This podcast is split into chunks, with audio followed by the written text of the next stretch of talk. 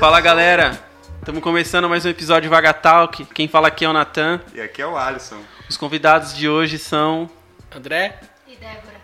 É, eles quase. O André quase come ali bola e quase fala por cima, né, André? E hoje Quase, o time tá pouco. reduzido, hein? É, hoje o time tá reduzido. Uns- Hoje é a Série B. Eu tô triste. É, Eu não, Série A, mano, tá tirando. Tá bom. é Isaac e Marcos é Série B.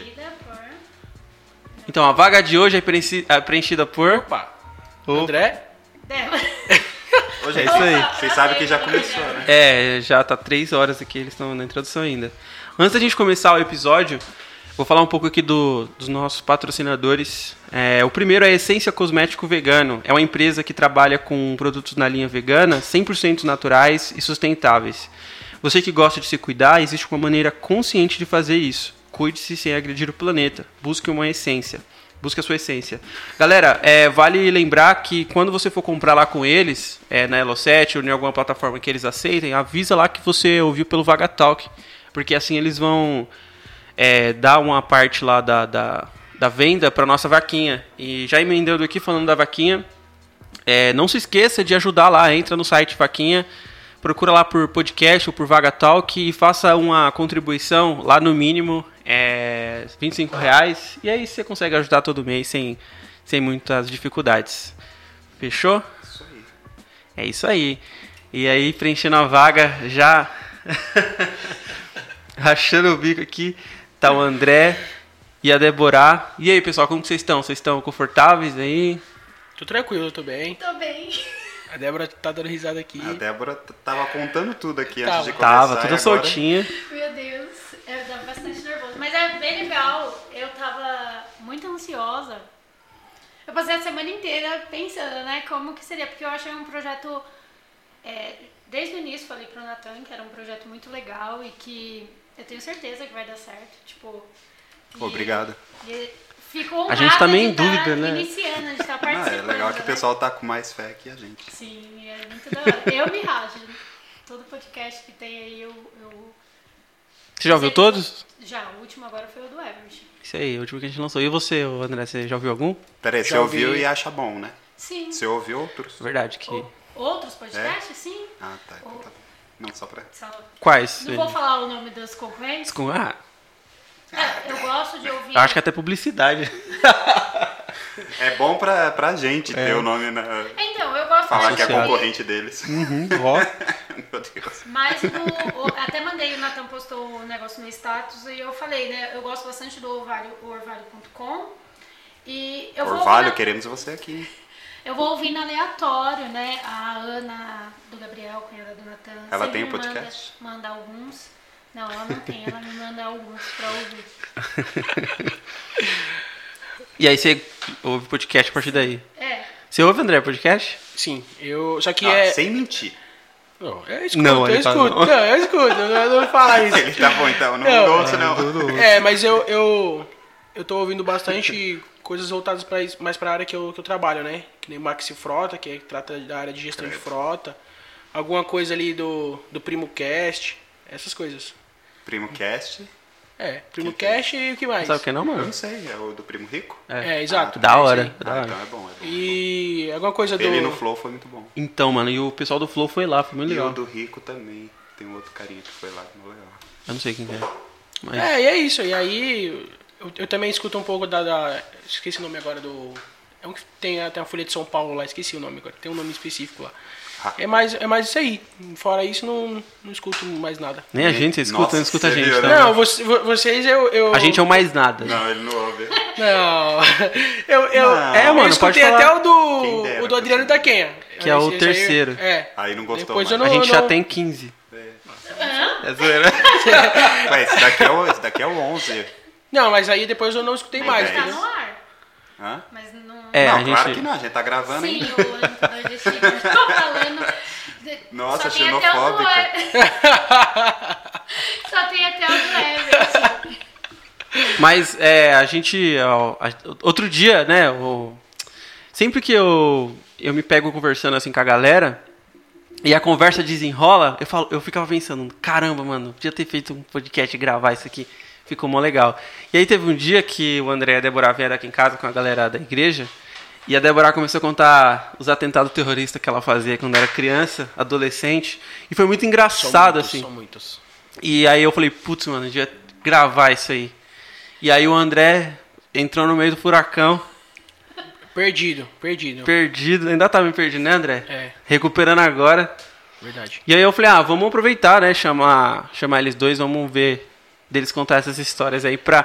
Foi, foi legal o que a Débora falou no final, né? Que isso poderia edificar muitas pessoas, né? No final que ela falou. Só agora que fui ver. Ensinando como desviar de socos e pontapés. Defesa pessoal. Defesa é pessoal, é como é muito importante. importante. Mas é. Sinta essa vontade, Débora. Conta um pouquinho da sua história, de onde você veio. É, que nem eu falar que nem a, a Ivone falou, né? Nossa, eu pensava que você era uma menina que dançava balé. Super que... delicada ela. Meu Deus, eu nunca Foi pensei a isso. mais. A Ivone foi a mais. viu? É a Super única delicada. pessoa que falou isso no mundo. É, também, eu também acho que foi a única que eu ouvi. O André. Eu? Beleza. Não. Bom, é, eu gosto de falar um pouco do meu testemunho, assim, porque eu gosto de mostrar o quanto Deus me mudou, né? É, eu sei que o podcast não é cristão, né? Mas não tem como eu falar da, da minha vida Só fala sem viradinho. citar a minha conversão, né? Bom, eu, eu sou do Morro. Eu não nasci no Morro Doce, né? Mas desde os três anos Hospital. de idade eu moro no Morro Doce, né? É, lá no Itaberaba 1, fundão mesmo. Fundão. E. Bom, é, a história que a, a gente começou conversando aqui, né, com a, com a Ivone, o pessoal que tava aqui. A gente foi falando coisa da escola, né? Eu fui uma menina bastante agitada, né? Na verdade, é, meu pai. meu pai, ele sempre me, me envolveu e me levou para todas as coisas que, que ele ia fazer, então eu acabei sendo uma menina diferenciada. Então, tudo que era envolvido com luta, esporte, essas coisas eu eh, acabava me envolvendo, né? E na escola é, eu era bastante ativa, tanto, Atentada. tanto na área de esporte quanto na área de bagunça, assim, confusão, né? Isso não é uma área, né? Você sabe. É, não tem essa matéria na escola. Lá no Paulo Prado tinha. tinha- Tirei 10 em bagunça. Foi ela que criou essa, essa área, é, certeza. E. Bom, o que, que vocês querem saber? Porque, Não, eu né? quero saber do, das bombas que vocês soltam na escola. Bom, eu estudei, né? é, no Paulo, eu iniciei, eu estudei do primeiro à oitava série no Paulo Prado, né? Mas da bomba é matéria na escola? Tinha matéria? Mais química menos, avançada. É, eu ia Batata teve essa também, É. né? Batata Era mais ou menos parecido com a do batata, sabe? É, bomba nas privadas, é, no banheiro. Eu, então, eu fui, fui bastante participativa na escola na questão dos esportes, né? Da, eu acredito ali que do da terceiro ano até a oitava. Briga de rua. Eu sempre estive envolvida Ganhava dinheiro com. Não, era. Briga de esse galo. era de verdade. esse era de verdade. Era, eu fui bastante participativa no atletismo, né? Eu fazia Ó. salto em distância, Na hora. corrida Muro. de velocidade. Polícia. Polícia. É, salto, ou, é, corrida com barreira, né? Corrida de fundo, bastante metro. Então. E eu acho que isso ajudou a, a ganhar popularidade na escola. Então, quando eu cheguei ali na sexta, sétima série, a gente Não, tinha você fazia tudo times- isso já antes da sexta série? Sim. Meu Deus. Meu Deus, eu Não sabia nem ler. Diferenciado. também não. Eu, eu não sabia raciocinar, assim. Eu não sei como sabia agora, andar. mas no Paulo Prado as crianças eram introduzidas no esporte desde a terceira série, quando eu já conseguia ficar em pé e chutar a bola e a É, hoje professora em dia é já. só no crime. Então eu não sei como que. É, aqui, aqui ensino, aqui no, nosso- no Sou Nascente, nessa época, é, educação física era futebol só. Não. Sempre foi, né? Eu tive. Não eu- Na escola de baixo não tinha quadra, então não dava. É. Eu tenho dois professores, tive, né, dois professores que, assim, eles foram muito importantes, porque é a Valéria e o Eliseu, até hoje a gente tem contato, porque eles sempre, sempre... Não era aquele negócio, vai pra quadra e joga bola só, não, tinha um... Tinha um planejamento, ele passava todos os fundamentos de todos os esportes e aí cada um ia se identificando e indo pro lado. Tanto que eu MMA dela. É o ideal, né? Sim, tanto que eu fui Briga de rua. federada. É, eu participei da Federação Paulista de Atletismo no. Eu tinha o quê? Uns 13 anos fazendo Caramba, velocidade. nossa. Então foi Já bem dava O importante. Jean Bolt perdia. Dava umas Olimpíadas. Ó, eu fui oita... em 2008, eu fui oitavo lugar na São Silvestrinho. Então, tipo, credo. quarto Oitavo. lugar estado de São Paulo, salto em distância. Então, é bem legal. Eu, eu me orgulho, né? Nossa, que eu não só brigava na escola, eu também fazia. tirava 10 em educação física. E na escola, por conta desse. De, de eu acabar sendo popular por conta disso, a gente acaba criando alguns inimigos, né? E aí ou você. Só que ela criou vários. Não, por onde, né? É, E, e eu tinha muita dificuldade, sempre tive bastante dificuldade de me relacionar com um grupinho de meninas, assim, sabe? Eu muita frescurinha, sabe? Negócio de boneca, essas coisas eu gostava muito. Então era negócio era futebol, Porrada. vôlei. Porrada. E aí eu acabei fazendo amizade com os meninos lá do Polo Prado e aí é, em- nesse meio tempo junto, né? A gente tinha um histórico porrada. na família, né? De meu pai sempre De acabou atletas. se envolvendo com, com amizades que não Atletas eram do crime. Exatamente, mais ou menos assim, que era- não eram muito boas. Ele E- falou pensando que era brincadeira, tá ligado? Não, eu falei isso. Falou sério. sério mesmo. E aí eu acabei indo por atleta esse já. lado, sabe? E eu acho que é isso, tipo, Ah, daí então, no período fechou. de escola foi mais essas coisas, sabe? Mas o que, que você aprontava lá? Conta um pouquinho. Das histórias, assim, memoráveis. Bom, Tá suando Ela tá suando, ela tá Cê é suando. louco. Fala você, André, um pouquinho então, dá pra ela tomar um eu fôlego aí. tô com vergonha. Ah, não sei, você quer que eu falo o quê? Fala da sua infância, você nasceu também no meio da quebrada, né? Ah, nasci, mas eu tive, diferente da Débora, eu tive uma infância diferente, né? Eu não fui tão, tão atentado assim. É, na verdade, na verdade a minha, a minha infância foi bem, foi, foi bem conturbada, né? O meu pai, é, a gente, a gente saiu de casa muito cedo, assim. Eu saí de casa com junto com a minha mãe, tá? Não saí de casa sozinho, né? É, com com oito anos de oito anos de idade mais ou menos então a gente sempre passou sempre passou bastante dificuldade né essas coisas assim e e É, que é pinga? que a pinga ele tava torcendo a pinga é a dose Não tem aqui não. e assim eu fui morar eu fui morar num porão da casa do meu tio né É, a gente a gente passou fome a gente passou bastante dificuldade Isso aqui, aqui na região, onde foi? André morava no 22. eu morava no 22, 22. É morava só no 22 gente, só gente bacana. só Mas gente assim, boa. caso alguém não mora aqui na região, fala mais ou menos onde é o lugar. É, ali, ali perto dos Horais, todo mundo vai conhecer. 22 da quilômetro Ah, 22 da tá. Agora citou melhor. É, Isso. E assim, a gente passou bastante dificuldade, a gente passou fome, até o meu irmão largou a escola, né, pra poder ajudar minha mãe. E digamos que eu também comecei a trabalhar cedo. Eu comecei a trabalhar aí, já tinha uns 19. 14, 15 anos, mais ou menos, não lembro de cabeça certinho. Cedo, com 23 anos. E Não fala assim, porque eu É, não, não, trabalhar é- quase com a cidade. é, era Nossa. preguiçosa. Preguiçosa não, já tinha feito Pro uma crime. É, faculdade. tinha uma vida fácil, né? Vai é, trabalhar a vida cedo do pra quê? crime, é. Não, já fez faculdade sem trabalhar, é rica. Não, Sim, e É, aí... o ProUni, querido. Os bandidos pagou. Bandido. O não, crime vida financiou. fácil do crime, você acha que Cara, a gente vai pagar pra você administrar a biqueira aqui. É. Aprende lá e. Vamos Cara, os eu não vou falar, eu vou contar aqui no podcast, mas isso era um dos meus sonhos. Depois Trabalhar que na eu me perdi, biqueira? Não, ser dona do morro. É, mano, ela contou outro dia aqui. Eu contei. Você vai contar Eu até. Não, você, você tem que construir os Eu degraus sou uma e chegar. bichona mesmo. Bichão bem, bem doido. Não, e aí foi, foi- é basicamente isso. Na verdade, a minha infância foi recheada aí de dificuldades, né, da vida. Onde eu, eu, eu sofri bastante, assim, junto com a minha família, com o meu irmão, com a minha mãe. E aí depois a gente foi morar no Morro Doce. E aí com pouco tempo, com pouco tempo eu conheci a, a Deborah. E aí com menos de, menos de um ano a gente casou aí. Se a gente apossou tá- de você, Foi. fez sua cabeça É, do jovem inocente. Ela, ela me ameaçou, né? Falou que ia dar uns tiros em mim e a gente vai Ah, casar. mas você tirou ela da vida do crime. Foi, verdade. Isso aí ninguém Ah, isso conta, aí. hein? Isso aí Verdade. ninguém conta. Só fala que você me ameaçou, mas eu tirei ela do- da, da vida do crime. Isso aí, verdade. os créditos têm que ser Verdade, dados. Tem que ser pra mim. Ah, Jesus, não e tira aí. Foi Jesus, não, foi André. Ok. Não, mas aí. não. Foi Jesus. É, também. André Jesus.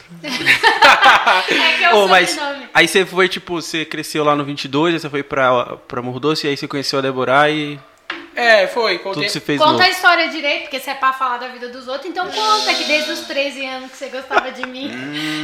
E só falou com quantos Só anos? falando. Só conheci ele com 17. As revelações. Trouxa. Essas coisas você não conta. Quando vocês se conheceram, vocês Que tinham quantos anos? é essa? Quando eu conheci o André, eu tinha 20. Não, peraí, peraí.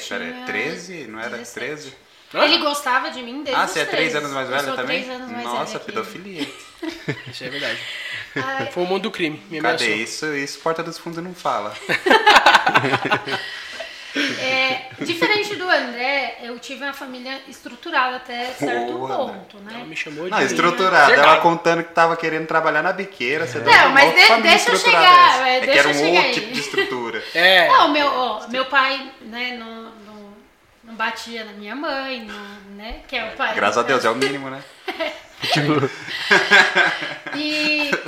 É só isso e já é estrutura. Já está bom. Meu Deus. Não, ele não batia, os dois trabalhavam. É eu pai tinha Nutella, tudo né? do- Pai Nutella, né? Por quê? Que antigamente não se faz mais homem como antigamente, né? Batia Ó, na esposa. É.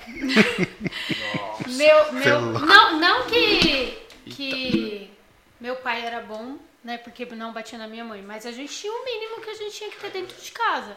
Era, ele nos alimentava, né? É, eu não estu, eu não trabalhava. Eu acho que até, eu não comecei a trabalhar. Eu, eu comecei a trabalhar eu tinha 21 anos, porque Nossa. ele falava que a preocupação da gente em casa era estudar e tirar boas notas. Verdade, então a gente verdade. sempre foi tanto que Não funcionou muito, né, mas- na escola funcionou assim. Eu não tenho uma nota de vermelho, tá? Mais emprego.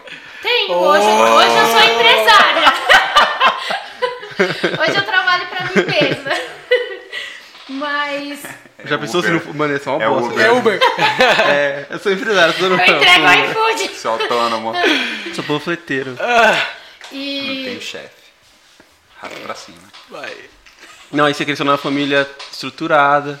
é, meu, meu pai sim, não foi, meu pai não foi, como eu posso dizer? Eu sei, eu olho pra nossa história, eu sei que meu pai tem muitas coisas a melhorar, mas eu não tive tanto problema, tanta dificuldade na minha infância, porque ele estava dentro de casa, né? Ele é, acompanhava algumas coisas. Só essa, essa parte que ele não sabia, né? Que ele sabia que eu era bastante é, encrenqueira, ele. Algumas coisas ele até incentivava, tipo, se você apanhar na rua, quando chegar em casa, você toma outra surra. Quem então nunca ouviu isso isso foi de um pai, motivação, não né? foi criado direito.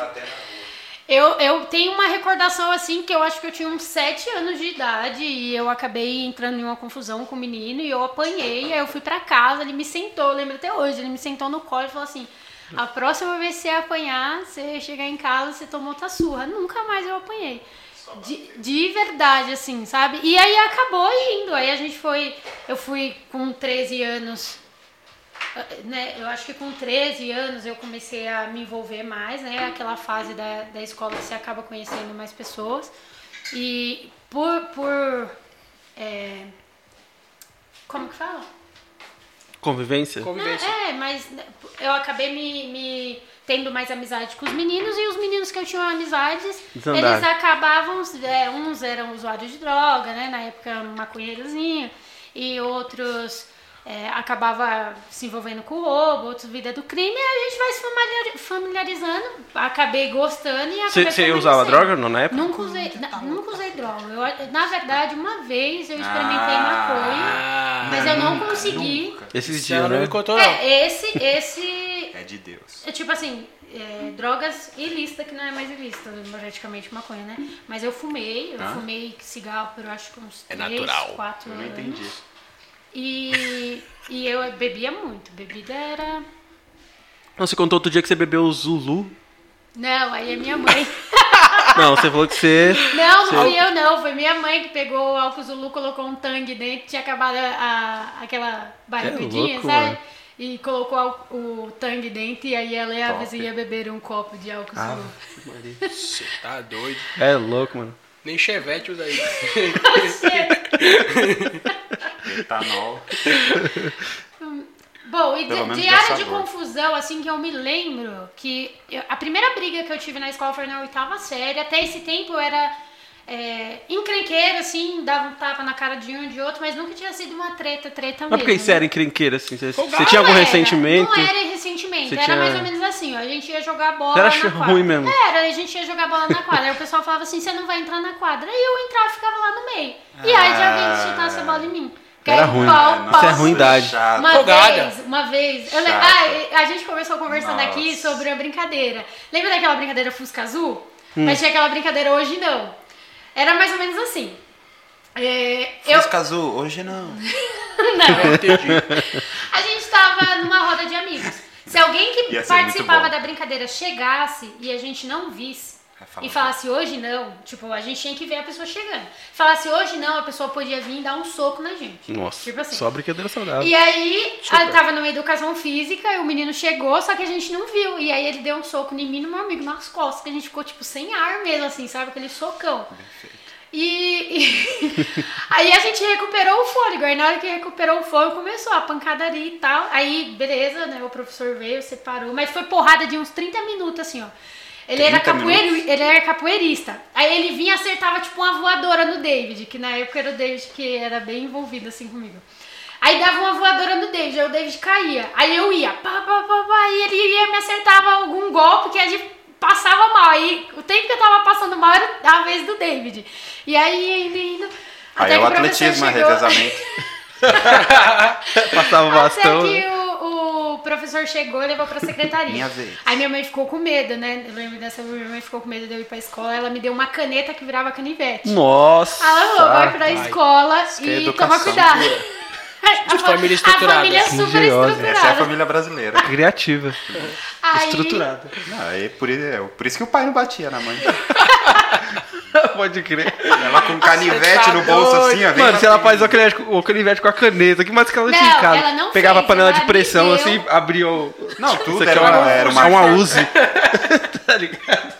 Você é louco. E aí foi indo, né? Na- eu lembro que nesse período meu pai conheceu alguns amigos e eles eram matadores mesmo, matadores de Osama. aluguel.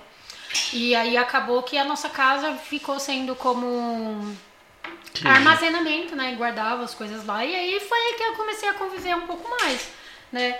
É, era normal lá em casa a gente chegar e, tipo, ter.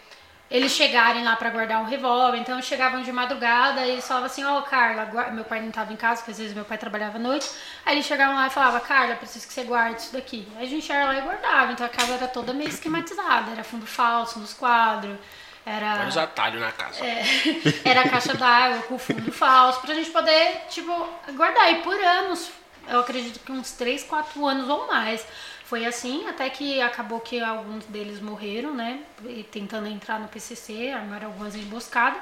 Mas nesse período eu acabei aprendendo, tipo, muita coisa que não devia. Não devia mesmo, assim. Hoje, por um lado é bom, porque eu criei um, um mecanismo de autodefesa, então é tipo na rua, em questão de assédio. Não teve aquele, aquele cara É. que você contou que Em questão, exatamente, questão de assédio. é- Foi, foi poucas as vezes que, tipo, me assediaram e, e não foi pra casa com alguma. Com olho roxo. Uma vez o André foi me buscar me na faculdade.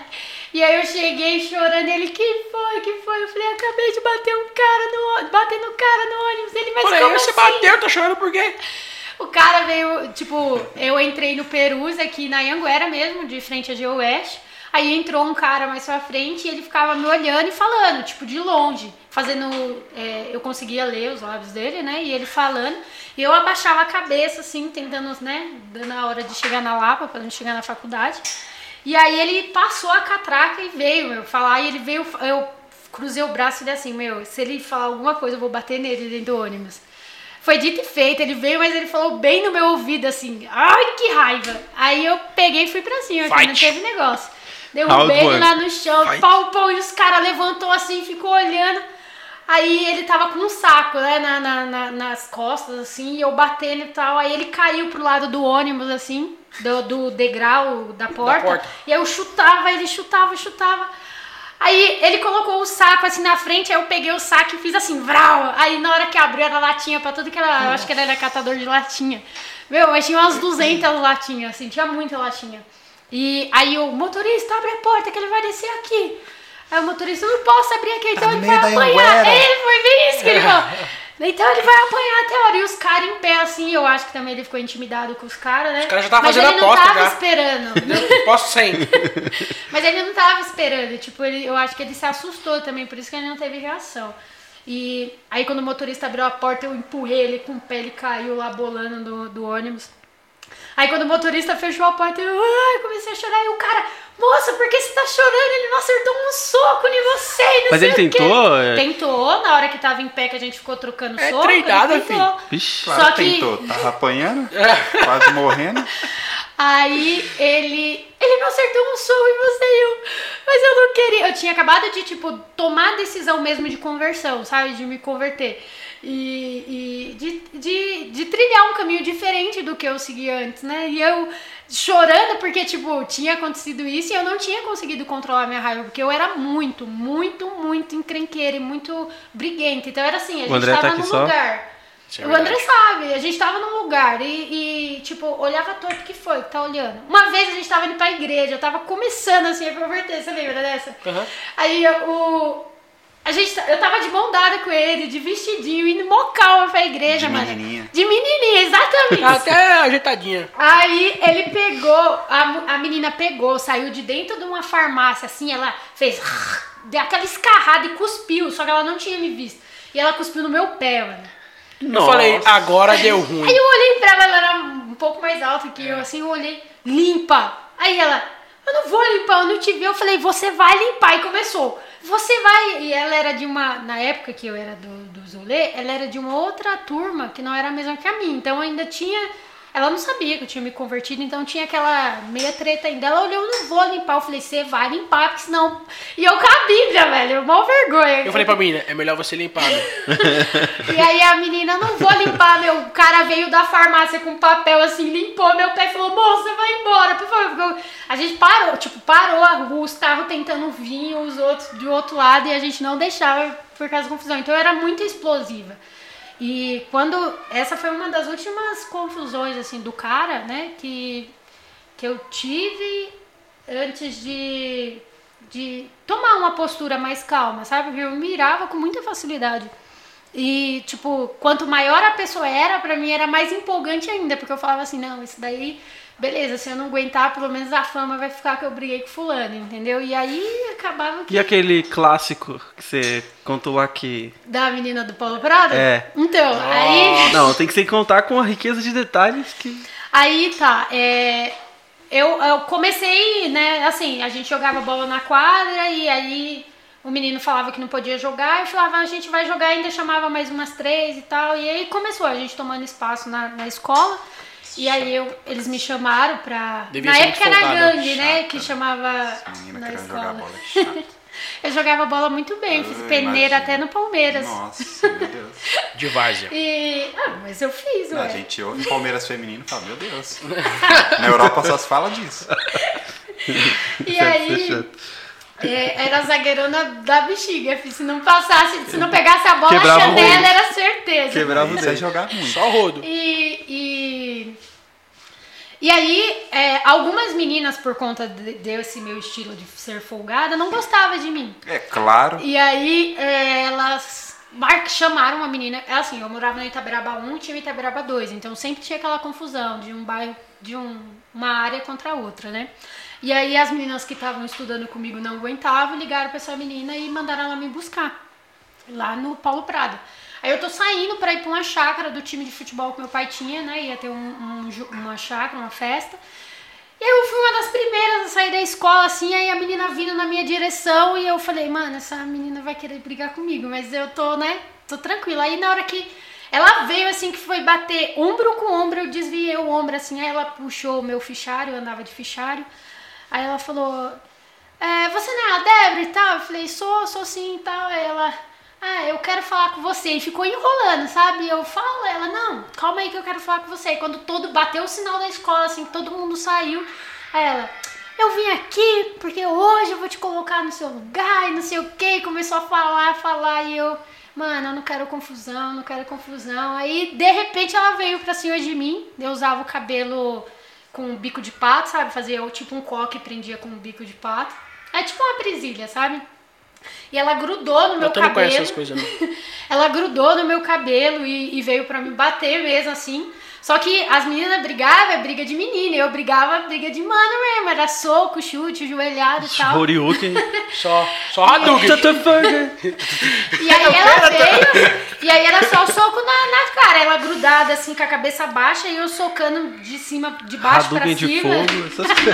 Só. Aí ela Street caiu no Fighter. chão, aí eu caí por cima e soco na cara. Aí veio uma menina rastejando pelo chão, eu lembro até hoje, a Marina. Aí ela falou assim, mano, corre que a polícia tá vindo. Aí eu só olhei pro lado, catei meu fichário e comecei a correr. Do Paulo Prado pro Itaberaba, eu não sei se atletismo vocês em já aí, foram. eu gastei sete minutos até a porteira. eu Não sei se vocês conhecem mais ou menos por lá. Ah, lá, lá no sim, labirinto, onde a Aham. parente da Demora, né? E nisso eu correndo, Débora? ligando. A Débora é a esposa Ah, dele. tá. E aí eu ligando pro meu pai e pra minha mãe, mãe, mas o pai veio me buscar aqui, me fizeram emboscada aqui e eu tô correndo e não sei o quê. Emboscada E é aí, ótimo. meu, Oh, meu Deus. e aí meu pai veio, meu pai passou por mim, e na hora que meu pai, tipo, passou, que viu que era eu que eu comecei a pular e gritar, porque ele tava muito ele puxou o freio de meu carro e fez... Schumacher. E aí a gente entrou dentro do carro e quando eu tava chegando em casa, a minha mãe me ligou falando, ó, a polícia ligou, falou pra Débora descer lá para a escola com algum responsável. Meu pai, pode Com quantos anos que vou." isso aí? Eu tinha uns 15, 15 não, que eu não namorava ainda, eu tinha uns 14 anos. Já era procurado pela polícia, né? Aí, É, né, o GTA dela tava em quatro estrelas já, mano.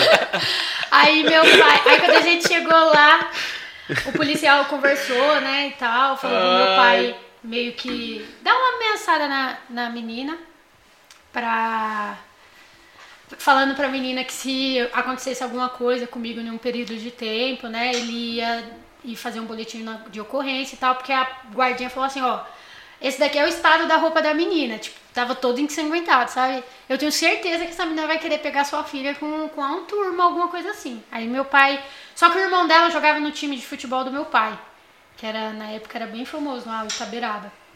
E, e aí acabou que eu acho que ela deve ter esquecido a história por causa disso, né? Esquecida, assim. E aí. Entre duas isso- grandes Ela árvores. tá hoje Tá lá até fora. hoje traumatizada, Quem fazendo bate terapia. esquece quem apanha não, né? Ela tá planejando, montando uma É, quadrilha desde pode crer. época. Todos seus Aí- amigos são amigos dela. Todo mundo que você Hoje conhece. mais não. O pessoal da Na- igreja é, é. amigo dela. A gente, na verdade, é amigo dela. Na verdade. Ela tá a gente- vindo aí, ó. na verdade, Pera aí, abre a porta, a gente Abre tem a um porta. Olha, uma olha. vaga aí. Que nem o Gugu, tá ligado? Os programas. né? João Kleber. É.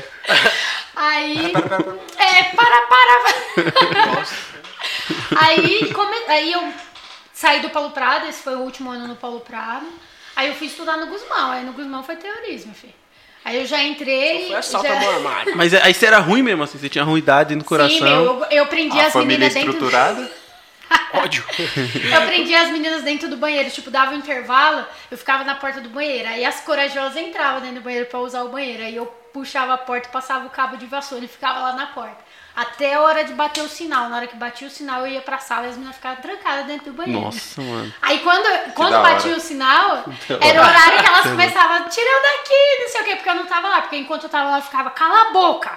Se vocês abrirem a boca, eu vou entrar aí dentro e vai ser porrada em todo mundo. Você é louco. Na E rua da aí? loucura. Não, mas assim, qual era o motivo?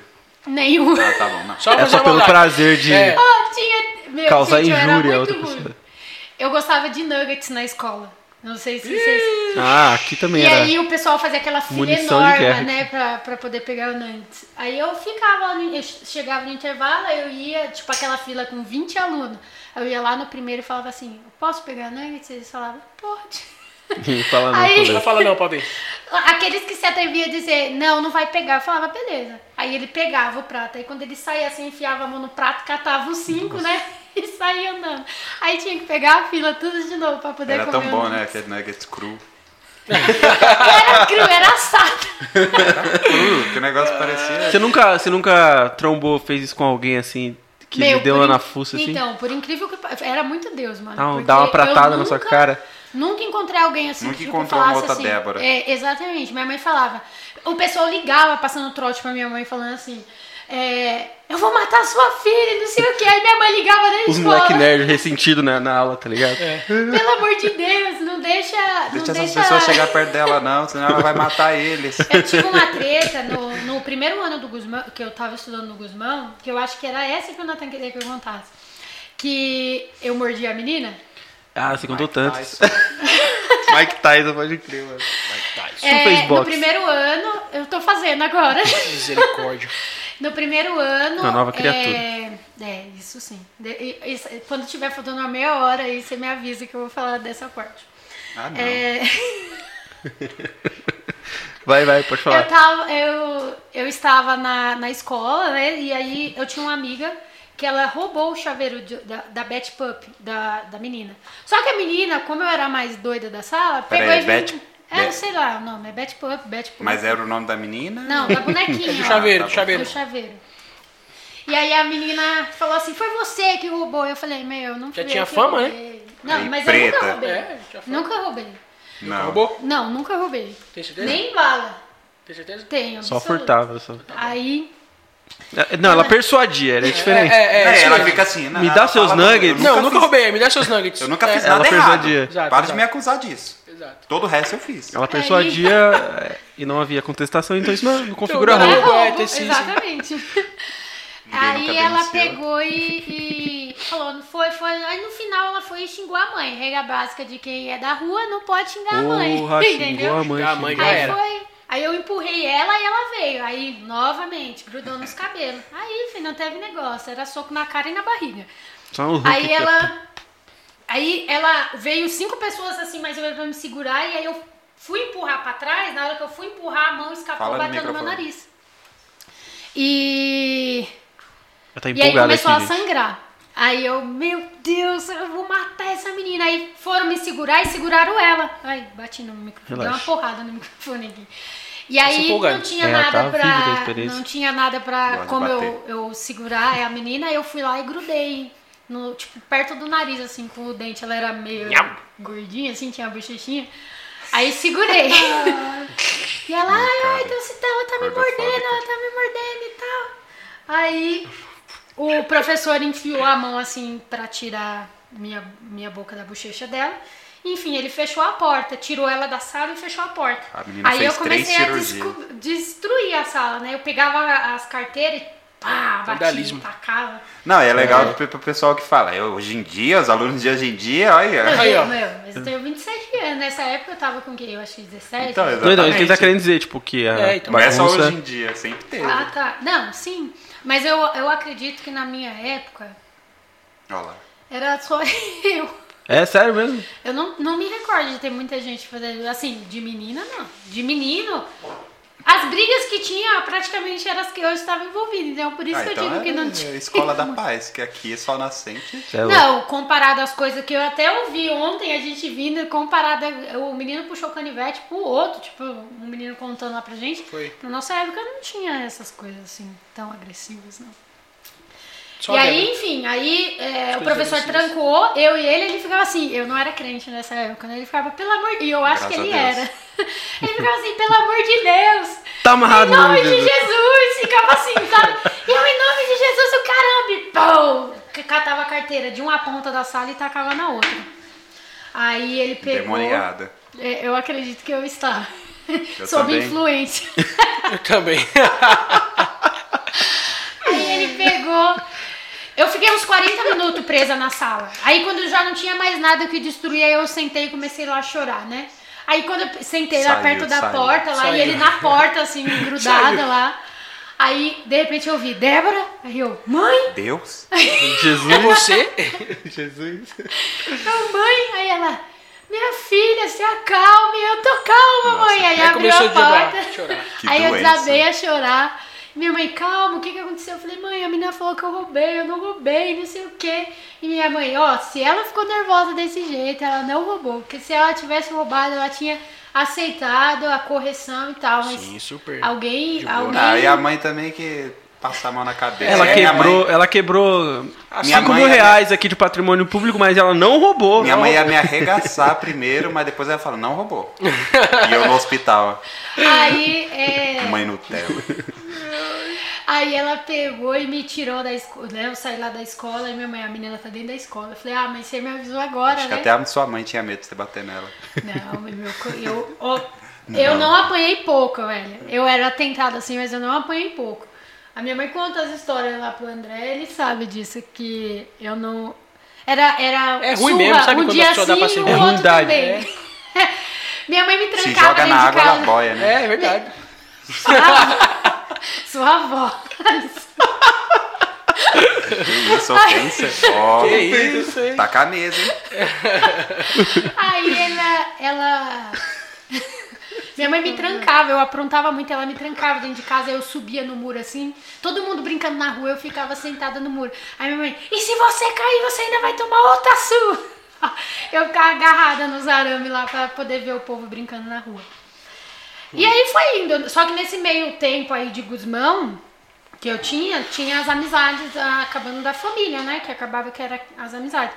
Então, com eles eu aprendi. Uma vez meu pai arranjou uma. conf- Na verdade, o cara foi mexer com a minha mãe. E aí meu pai foi em casa, pegou um revólver e foi atrás do cara, né? E eu, eu saí correndo atrás dele na, no bairro, tentando achar ele. Que o Falou, filha, vem aprender a mirar aqui, ó. e aí quando eu Tira encontrei alvo. ele, ele tava bêbado, e aí Atira ele saiu correndo, correndo. e eu correndo, aí quando eu não aguentei mais correr, eu, meu pai tá com o revólver! E todo mundo fez assim, ó, vrá, no meio da rua, assim. né? Moisés no meio do mar vermelho. Aí ele passou e ele se escondeu. E ele colocou o revólver no fundo falso que tinha na caixa d'água, né? E minha mãe chegou e falou assim: O revólver tá aqui, mas eu não acho seu pai. Aí eu falava assim: Calma, que o pai deve estar escondido, né? Porque ele sabe que alguém chamou a polícia e tal. Aí minha mãe desceu com o revólver pra casa pra poder limpar, né? Tirar a digital e tal. Aí. Só que o revólver tava com uma bala na agulha, minha mãe não sabia que eu sabia mexer, né? Aí Nossa, eu tirei a bala da agulha do revólver e fui dar um tiro, sabe? Tipo, só fez um barulho. Minha mãe se jogou no chão, tipo, mó cena do louco. Você atirou? Cena do louco. Não com, com o ba- Fez fez, um- o barulho, não, ele faz tá, dá um, um estralo estralo, mesmo, estralo. que é 38 de roleta, né? Então ele dá a pressão. Se você E quer aí? conhecer a arma, Aí minha mãe se Fale jogou. Menina, você tá ficando doida, não sei o quê. Aí eu acho que meu pai ouviu, aí meu pai assoviou eu, meu pai, meu pai tá bem, fica tranquila. que era um código, tipo assim, né? Meu pai assoviava. E aí foi indo, mano. Aí a infância inteira, tipo, eu lembro de uma vez que meu pai guardou. Um- tinha uma churrasqueira e meu pai guardava o revólver embaixo da churrasqueira. A Eu churrasqueira aprendi era tira- falsa. tira- Era. Churrasqueira. E aí eu lembro de uma vez, mano, que meu irmão, eu acho que ele se tinha até o chão lá era falso. Cinco anos. Tinha uns Vivia em dois cômodos, anos. mas na verdade tinha seis. Umas metralhadoras, bazuca escondido. E meu irmão, meu, foi a vez que minha mãe decidiu que não queria mais associar lá, porque meu irmão tinha uns 5, 6 anos, meu irmão. A gente brincando na rua lá em cima, meu irmão lá embaixo, quando pensou que não, minha mãe viu ele mexendo e pegando o revólver lá, entendeu? E ela ficou com medo. E depois disso foi, é louco, foi mano. meio que passando essa fase. Mataram, mataram um cara em cima da laje da, da minha casa. E aí, minha mãe foi cansando dessa vida. Aí teve, teve um episódio que o. É assim mesmo, o crime não compensa. Teve um episódio. O cara começou a ficar com raiva da gente. O cara que era amigo do meu pai, ele queria entrar, tipo, pro PCC e ele queria ser dono do morro lá. E. Tipo assim. Ele brigar com os outros, tudo bem, mas falar alguma coisa para mim eu não aceitava. Aí uma vez a gente tava jogando bola com os meninos na quadra de areia, que ele tomava conta. E aí eu ficava, eu sempre gostava, eu ficava nas águas no gol. E aí eu fui, o menino chutou e eu defendi, mas foi muito forte. E aí ele ficou bravo, né? E aí ele mandou eu sair da quadra. Eu falei, eu não vou sair. Aí ele sai, eu não vou. Ela ficou não brava que você defendeu? É, porque o Foi, e menino o chutou chute, muito foi- e o chute forte. foi forte. E aí ele pegou e. Porque ele queria mandar na gente, mais ou menos assim, entendeu? Então. Aí ele pegou e mandou a gente sair, não saiu e Aí você eu tinha. Eu tinha umas 30 pessoas, né? E aí, Deu um tiro pra nele. eles poderem brincar lá, a gente deu.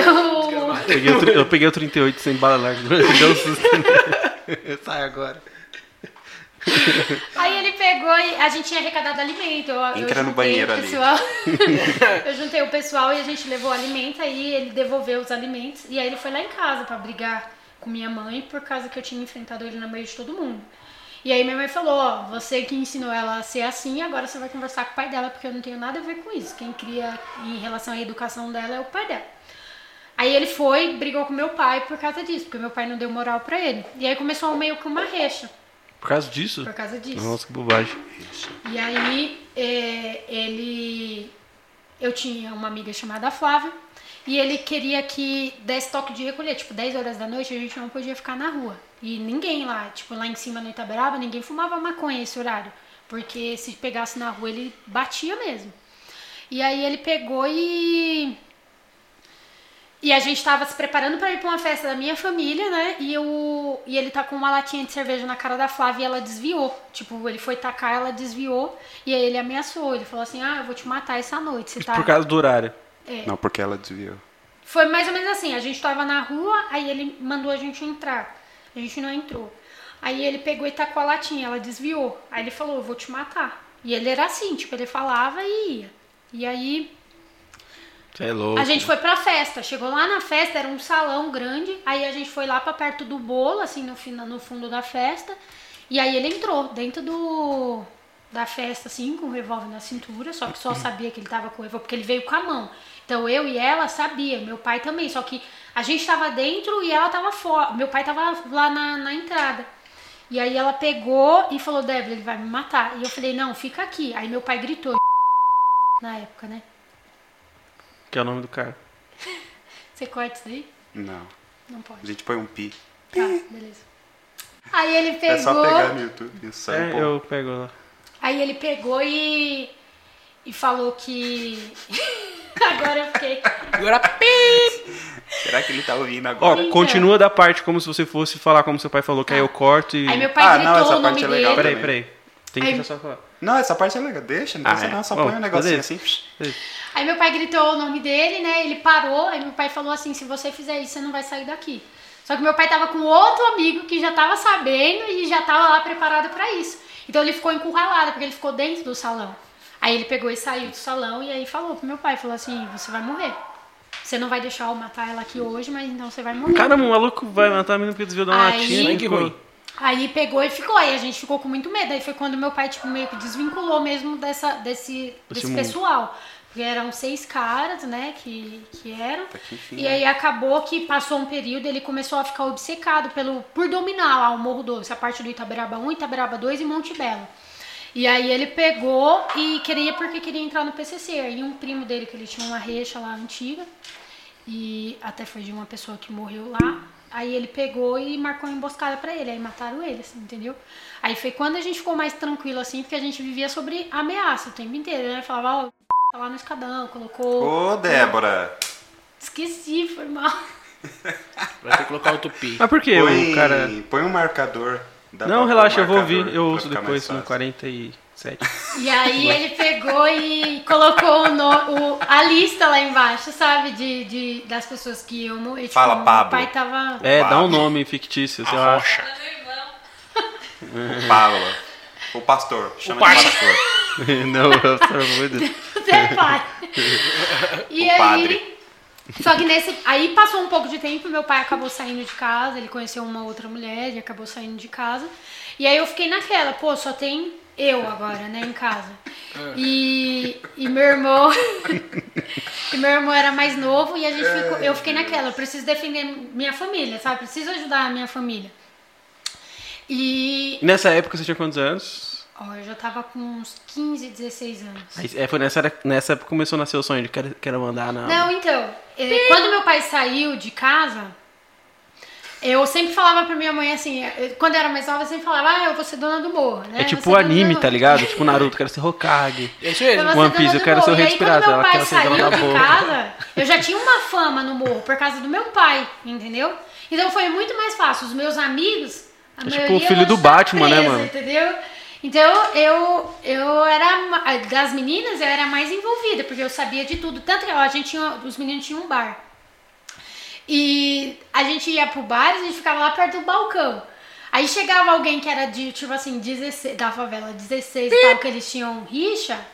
É, ele, eles subia o, o- uma 12 de cano curto que a gente tinha, colocava em cima do balcão assim e a gente ficava no meio do fluxo assim, tipo, com, com a arma lá e, e o couro comendo. Aí os moleques iam e saía de lá, os moleques que era rival, entendeu? Então pra mim era muito fácil e era o ambiente que eu vivia. Então pra mim esse era o ideal, mano. Eu vou dominar o morro, ninguém vai ser mais embaçado do que eu aqui. Então não tinha outra perspectiva de vida, né? Não Exatamente. tinha outra... E só que nessa época, tipo, eu já tava fazendo faculdade, tava fazendo administração. Eu, eu já tinha feito ProUni, eu tinha passado. E aí Você eu, ganhou 100%? eu ganhei 50%. Os outros Ela 50% ameaçou os era, caras na faculdade. Ah, Os é. outros 50% era meu Foi coerção financeiro. Pegou a menina no financeiro na saída e falou: "É, você vai pagar a minha outra metade. Então... Pegou qualquer pessoa na rua. É. O que você tá olhando E pra mim? aí, quando. faculdade. É bem Pô, era tipo Caruso, nesse, tá ligado? nesse Caruso movimento e tal. E Caruza. aí eu fui pra uma festa, eu acho que o pessoal conhecia, chamava Casarão do Cigano, que era que era uma chácara que fazia festa mesmo, e eu fui. E aí eu tava no rolê lá e de repente, tipo, eu tava no rolê bebendo, aí não tinha mais nada pra beber. E só estavam vendendo uísque seco, né? Sem, sem gelo, a gente tava bebendo uísque cowboy.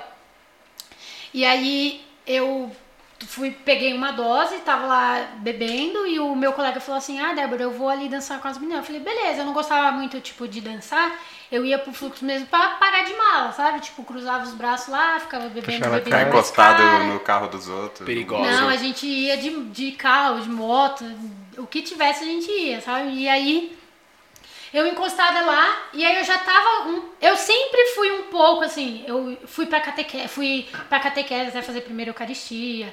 Tinha tinha nove, noveno, tinha culto no lar, né? E minha mãe ia, me levava e aí as mulheres falavam assim: "Ó, eu vejo uma obra de de macumbaria".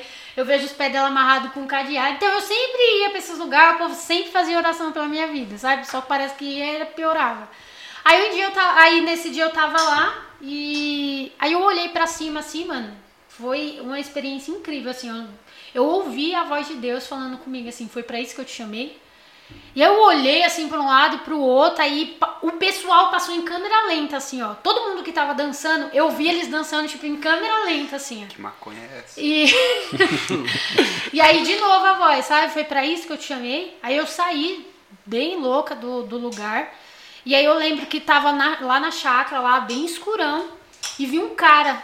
E aí eu lembro que eu ainda pensei assim, mano, eu vou morrer agora. Tipo, esse cara, porque era tudo mato, né? Esse cara vai me jogar. E por incrível que pareça, eu era muito depravada nas minhas roupas. Eu era. Andava de shortinho curto, vestido curto, roupa bem transparente, era muito, muito depravada. E aí eu falei, mano, eles vão. Esse cara vai, vai tipo, me, me empurrar pro mato vai abusar de mim, porque eu tava tri louca. Aí ele.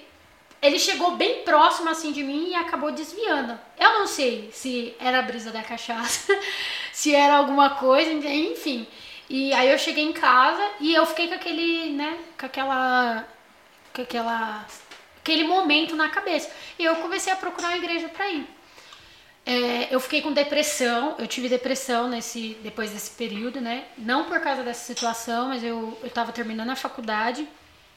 E eu não sei se a pressão de estar terminando a faculdade, eu precisava fazer um estágio. Eu fui trabalhar numa advocacia, com três dias que eu estava trabalhando, eu me tranquei dentro do arquivo morto e não conseguia sair. Foi preciso minha mãe me buscar lá de uma crise de, de, pânico, de síndrome do pânico que eu tive.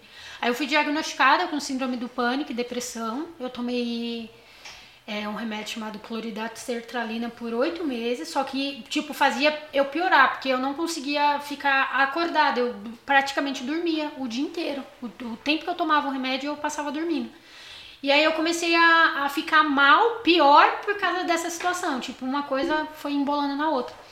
E aí uma amiga minha me chamou, ia ter um pagode na igreja, e ela me chamou pra ir pra um, pra um culto de que ia ter um pagode. Pagode.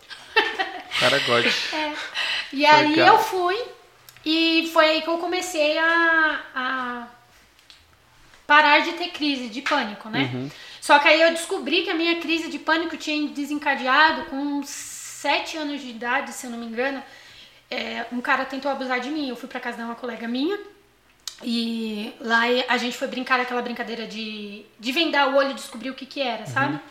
Só que por, por sempre ser bem maloqueira e tal, eu deixei pra ver. Eu deixei pra ver o, o- a brincadeira e aí eu vi na hora que ele abaixou a calça dele e tal, e eu tava num, num nível mais baixo, e ele que- ia colocar o pênis dele na minha boca. E aí eu vi na hora, eu né, tirei a venda, empurrei ele e aí falei que ia contar pros meus pais, só que eu não tive coragem de contar. Então eu passei três meses sofrendo aquela. aquela. Aquela Angústia. culpa. É, angu- exatamente, era uma angústia e uma angústia profunda. A única pessoa que sabia que isso tinha acontecido eram dois amigos meus, a Jaine e o David. E a gente era tipo truta mesmo, então ninguém contava nada pra mãe, né? E, e por três meses o David, o Júnior, o Júnior não sabia, mas ele me levava pra escola. Hoje ele, infelizmente, tá preso. Até é o que a gente sempre ora por ele nessa Uhum, hora. nossa, é o, né? É. E... Pode falar o nome? Pode, ele pode. Já Júnior. falou. Já falei. Cinco vezes. Não, só pra. E aí ele Pra pegou e. E eles me levavam pra escola, eu chorava, e, tipo, na escola eu chorava, em casa eu chorava, então os professores estavam começando a desconfiar, sempre perguntavam se estava acontecendo alguma coisa em casa e não tal. E, e aí eu descobri que a primeira crise de pânico que eu tinha tido foi com isso. E não sei o porquê desencadeou quando eu já tava com uns 17, 18 anos. E aí, oito meses sem sair de casa pra nada, assim, sabe? Eu ia pra, pra faculdade a pulso e mesmo assim, quando me dava crise, minha mãe tinha que tirar eu de dentro do ônibus. Teve vezes da minha mãe entrar dentro do ônibus pra poder me tirar, porque eu não conseguia descer. O que, que você sentia, assim? Mano, medo. Eu não sei. é, todo mundo fala assim, mas medo do quê? Não sei explicar. Só quem, quem, quem passa mesmo vai conseguir entender. É um medo e uma angústia, né? E eu tinha medo, tipo, eu tava ficando mais velha, né? Eu tinha 18 anos, todo mundo trabalhava, eu não trabalhava, mas por opção do meu pai, né? Pra deixar fazer a faculdade. E, enfim, e aí por aí foi. E aí eu decidi, uma vez minha mãe me levou no, numa psiquiatra, né? Porque eu tinha que passar para poder tomar os remédios. E foi lá na Pompeia. E tinha muita gente com esquizofrenia. E eu Você tinha falou, "Tô medo de casa." ficar esquizofrênica. Eu morria de medo de ficar esquizofrênica. Não, não sabia o que desencadeava, né? E aí ela pegou e falava assim: Filha, se você não melhorar, você vai ficar assim. E aí o menino super ficava assim, né? ó, pro lado e pro outro, sabe? Bem, bem na neura. E aí eu ficava com medo. Aí eu decidi, eu falei: Não, não Aí você começou a mais. ficar assim também. Eu falei, eu não posso mais ficar assim, né? E aí eu fui, fui procurando meios de, de melhorar. Aí eu fui me envolvendo no esporte, eu acabei, aí eu fazia capoeira, e depois eu fiz um pouco de kung fu, e aí vai fazendo outro e outro, e aí foi Aí você arrumou Não, uma, uma boa justificativa pra bater nas pessoas, né? Aí agora tinha treinando. motivo, Mas né? pelo menos agora pode. agora sabia. Sim. Aí, bom, pode falar. Não, Eu pensei que você ia falar alguma coisa. E tá, e aí eu comecei a ir pra igreja, né? Tive o, o- a visão lá de, de a voz de Deus, né? Comecei a ir pra igreja. E aí foi falando, né? A palavra foi falando comigo e tal. E quando eu decidi começar a largar os amigos, né? Porque eu ia um domingo pra igreja e um domingo pro rolê. Aí eu ficava mal, que eu ficava com consciência pesada e ia no outro pra igreja. Aí eu não aguentava e ia pro rolê. Meu, eu tive pessoas assim incríveis que não desistiram de mim, mesmo quando eu aparentava não querer. Mano, uma vez eles fizeram uma festa surpresa assim pra mim. E aí, na verdade, a surpresa é que ia ir todo mundo da igreja pra minha festa. Uma festa que minha mãe tinha organizado. Eu peguei a cerveja, tudo que tinha da festa e fui pra praia. E o pessoal veio pra minha festa e eu descendo pra praia. Tipo, essas coisas terríveis assim. Eu dei muita canseira Sem pro noção, povo. né? Nossa, mano. É, Imagina, o pessoal da cela, vamos lá fazer. era, e era célula. Era, lá tipo não- isso. Era célula. Aí a galera foi, ela foi pra praia. E aí eu fui. É bom aí eu- avisar quando for fazer É. festa. o povo, o povo chegando, eu passando com um furgão, assim, porque a gente descia com um furgão e dentro tinha uma, uma moto, né? E aí eles, você vai onde? Eu falava, já volto. E aí eu lembro dessa Ficou três dias na praia. Três dias, eu passei o carnaval na praia, né? Nessa época. E o pessoal esperando. O pessoal esperando com o bolo. Aí. Nossa, sua mãe, mano, que Não, minha mãe, cabeça. minha mãe, tipo, fala, Tava fala- junto. Não, minha mãe, Mãe, falava. fala que vai no banheiro, pula a janela e Mete macho. Ó, Fala que eu- eu tô vindo, mãe. Fala que eu tô vindo. A moça que cuidou de mim nesse período, ela dá aula aqui no, no Escola Parcanguara. O nome dela é Tati Vidal e eu, o nome do marido dela é Elisvaldo. Eles Ah. são cristãos. Ele, ele é irmão. Sabe aquela moça Não, o pessoal não da, conhece. da nossa O igreja? pessoal que tá ouvindo. é não sabe. verdade, né? eu não tô contando pra quem tá aqui, pra quem tá ger- geral que tá ouvindo. Enfim. E aí é, eles foram bastante insistentes. Teve vezes de eu estar, tipo, bêbada, beber mesmo, e eles tinham combinado de ir pro monte. Eu falava assim, gente, eu não vou pro monte porque eu bebi, não tem jeito. Senão eu vou ver os anjos. Então, eu tinha, morria de medo de ver bicho, né? Porque o pessoal fala assim, monte é uma coisa, né, espiritual mesmo. E v- se você for assim, você é perigoso ficar endemoniado e não sei o quê. E eu morria de medo de ficar endemoniada, né? Eu sabendo, né? Aí o pessoal ia, não, você é uma exceção, vamos com a gente. Ele sabia que se não me levasse eu ia acabar indo pro rolê. Então eles foram bastante insistentes. E, e aí eu sempre ouvia da pastora, né? Ela falava assim, Deus, Deus tá te tratando porque você vai encontrar pessoas parecidas com você na caminhada. Aí hoje aparecem umas cruzes pra carregar. É Aí o Natan, Que entra, entra em crise, manda mensagem. Eu não vou, Natan, cuidado, Natan, vai, filho. E aí eu lembro do que a Vai que é tua. falava. Mas aí, tipo, isso é na faixa, na faixa dos 18 pros 20, né? Isso. Aí você conheceu o André com 20, como foi? Com, vi- com 20. Eu, eu, eu namorei dos 15 até os. Até os. Eu namorei 5 anos. Dos 15 aos 20. Ixi, E André. aí com. com E que eu o tava André um gostava ano, de você desde os nove. Desde os Não 13. é pra tanto, não é pra tanto também, né? Ele conheceu Quando que você- minha mãe. Conta aí. Como que foi, é? André? Tipo, você já conhecia a fama dela, assim? Não, a fama dela eu não conhecia não, até porque... Até Já viu o porque- cartaz de procurado dela lá pelo O mundo? André fui- era filhinho de papai. Não, filho. O André era outro padrão. É, o André. o Não, até André- hoje ele é meio. Até Ele é hoje, meio metidinho assim, É, né? o Meio... André é Não, mais não doidinho. é bem assim, não é assim. Eu passei fome da vida já, gente. Eu Não, ele sempre destaca esses Não, pontos mas porque... o, o Passou André fome. passou fome, mas o André é metido. não, mas porque a fala, fala dessa. Você é não é metido, mano, fala a verdade. Passou assim? fome que a Você é meio. Débora roubava. Fala a Não, não, verdade. eu, go eu gosto. Se, se eu falar, se eu falar que eu não gosto, eu gosto. Não, porque quando eu, eu conheci a Débora foi assim, eu, eu treinava na, na- Tava fazendo minha natação na CM. É, fazendo meu Cooper matinal. Não, eu fazia, eu fazia escola no, no chute inicial do Corinthians. ó. Olha lá. E a minha mãe, a minha mãe Deu acabou, certo não, né? A minha mãe não deu muito certo não. A minha mãe acabou Se conhecendo formou em logística. É, não. tive que fazer outra coisa na Credo. vida. A minha mãe acabou conhecendo a, a, a mãe da Débora no, na fila do ônibus. Delegacia.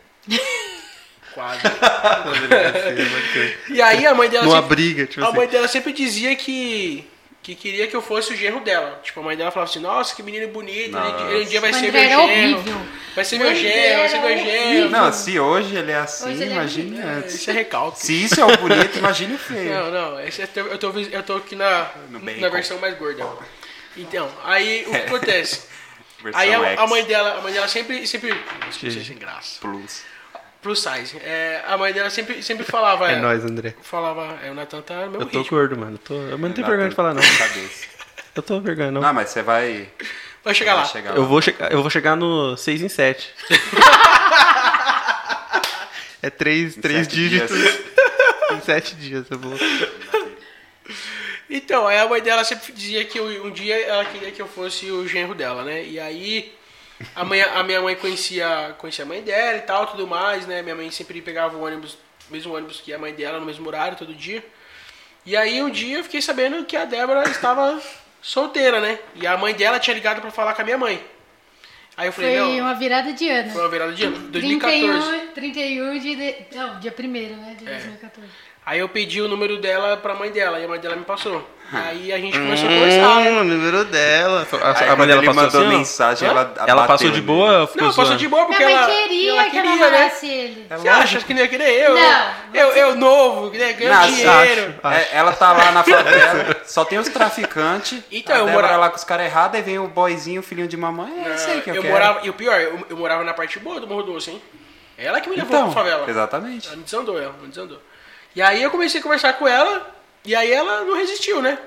Caiu no... no, no- No laço. É, Sei caiu. como é. O cara que não gostava de mim desde os 13 anos e eu que caí no laço. Não, não. E você tinha foi, 17 você e ela foi. tinha É. 20.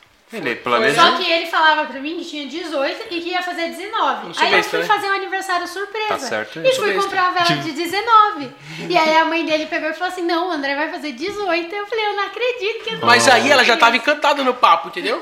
Aí Aí só foi, era, só foi era. administrar o jogo, Começaram Tá com, com o pé Fácil, direito. Fácil. É, entendeu? E foi muito engraçado. Eu, assim, Três aninhos, você só. Eu, eu tinha namorado. preparou a- Eu tinha namorado 5 anos. E aí, quando eu Nossa. terminei o namoro, eu comecei a, a, a me envolver com o menino lá, que era da igreja. E acabou que o menino que era da igreja fez a mesma coisa que eu fiz com o outro menino. Bati de novo. E. Não, mas aí você vai falar da sua carta? é, Ah, tá, entendeu. e aí eu escrevi uma carta. Aí a, profe- a pastora pegou e Não, falou é que assim, que o Cartas cara fez. Não vai que você, vai- você cita o negócio que você acha que Não, você vai é que citar. assim, Vai falar eu o nome namorei- de novo. Não, vou não. Você eu bateu em namorei quem um rapaz É o Pablo. e, e, tipo assim, o Pablo. Que aqui não pode falar o pastor, né? Não ficar mal, que era da igreja. né? E eu acabei mas terminando ele com o é menino, pastor. mandando o menino embora da minha casa. Ele morou comigo, acho que uns cinco meses. Porque a mãe dele mandou ele embora da casa dele porque ele tava Bacana. namorando comigo. E aí, Por causa de você, no Por causa caso. de mim. Vixe. e aí tipo, a gente já não tava bem, já eu mandei ele embora de casa sem ter, sem onde ele ter pra ir. E aí eu comecei a namorar um outro menino e ele tinha acabado de terminar um relacionamento.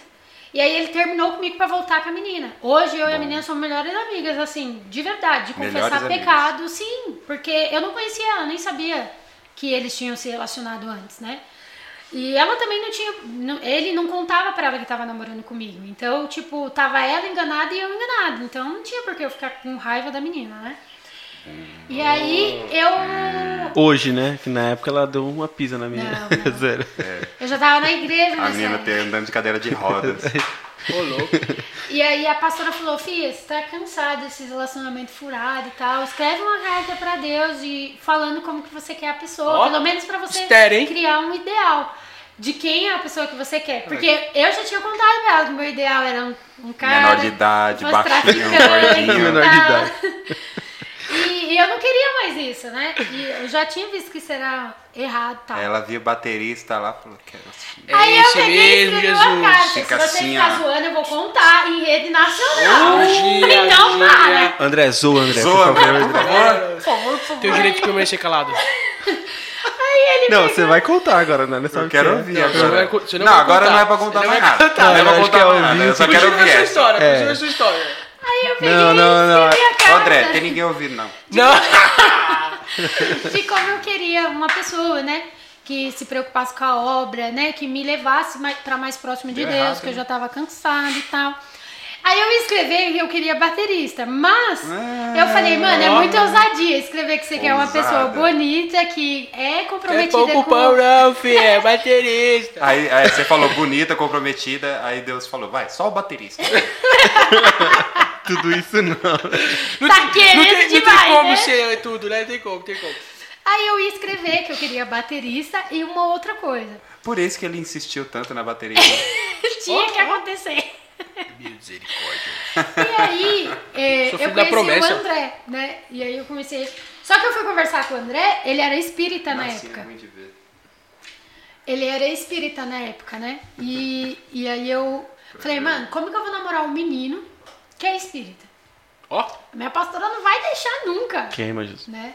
sangue. Não, espírita. E, e- aí ele baixava os caboclos e tudo, meu filho. Ah, não, Aí- essa parte Sério, também é boa, André? hein? Era isso Não, não ia contar. Essa Não, parte é não. boa também. Por isso, é baterista, falar? tocava um tamborzinho. E- já- Ah, Vai entendi. Já tinha experiência Vai com percussão. falando? Não, porque Não, isso pode é continuar bom. essa história, pode continuar. Aquele Sangue. outro ponto, não. Não, né? Pô, conta, mano. Não, pra quê? Mas isso não é, não é ruim. É. Eu não acho ruim. Eu, mas eu acho. Tem Ah, algum então. guia aí? Sai daí, ô, misericórdia. Sangue, a vida dada. Aí. Só que assim, ó, foram acontecendo. Eu, até então eu não sabia que ele era baterista, né? E aí ele, um dia, eu falei, vamos lá na igreja. Se eu só vou namorar com você, você for na igreja. Aí com 14 dias que a gente tava ficando, ele foi lá e levou a aliança. Eu falei. Vixe, que isso, menina? Falei, agora é minha. Aí eu falei, beleza, a gente até começou a namorar, mas você vai ter que ir pra igreja. Ele ia pra igreja e não levantava a mão, não levantava, não fazia nada. Eu falei, por que, que você não pode fazer? Aí ele falava assim, porque lá. é, não, porque eu não me sinto à vontade, não sei o quê. Só que eu já sabia que ele era não me espírita. sinto à vontade.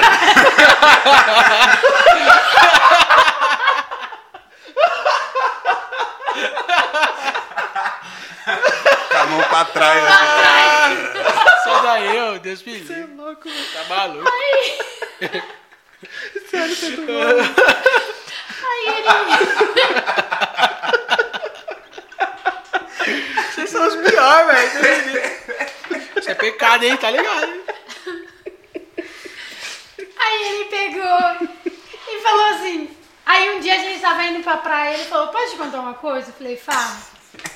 Ele falou assim, ó, eu não vou pra igreja, não levanto a mão, essas coisas, não participo, porque eu sou espírita. Aí eu falava, eu já sabia já, porque minha mãe já tinha contado. Só que assim, aí ele, é, mas o espírita também lê a Bíblia. Eu falei, mas se a Bíblia é a mesma, por que, que você não pode levantar a mão pro mesmo Deus? Aí eu enchi ele de pergunta que ele não soube responder. Tá até hoje refletindo, André. Sim, e agora? Ele até hoje tá pensando se ele fica ou volta lá. Eu já, eu, direto eu pergunto isso pra ele, eu falo, você entendeu que é errado? Ou você só vai... ou você Tá só... Ou você só... Só vem por, por, por, por minha causa e tal. E aí ele fala, meu, você acha que se eu não tivesse entendido, eu tava seis anos na, na igreja, é os seis anos que a gente tem, né? Desde o primeiro mês que a gente começou a namorar, que ele começou a ir.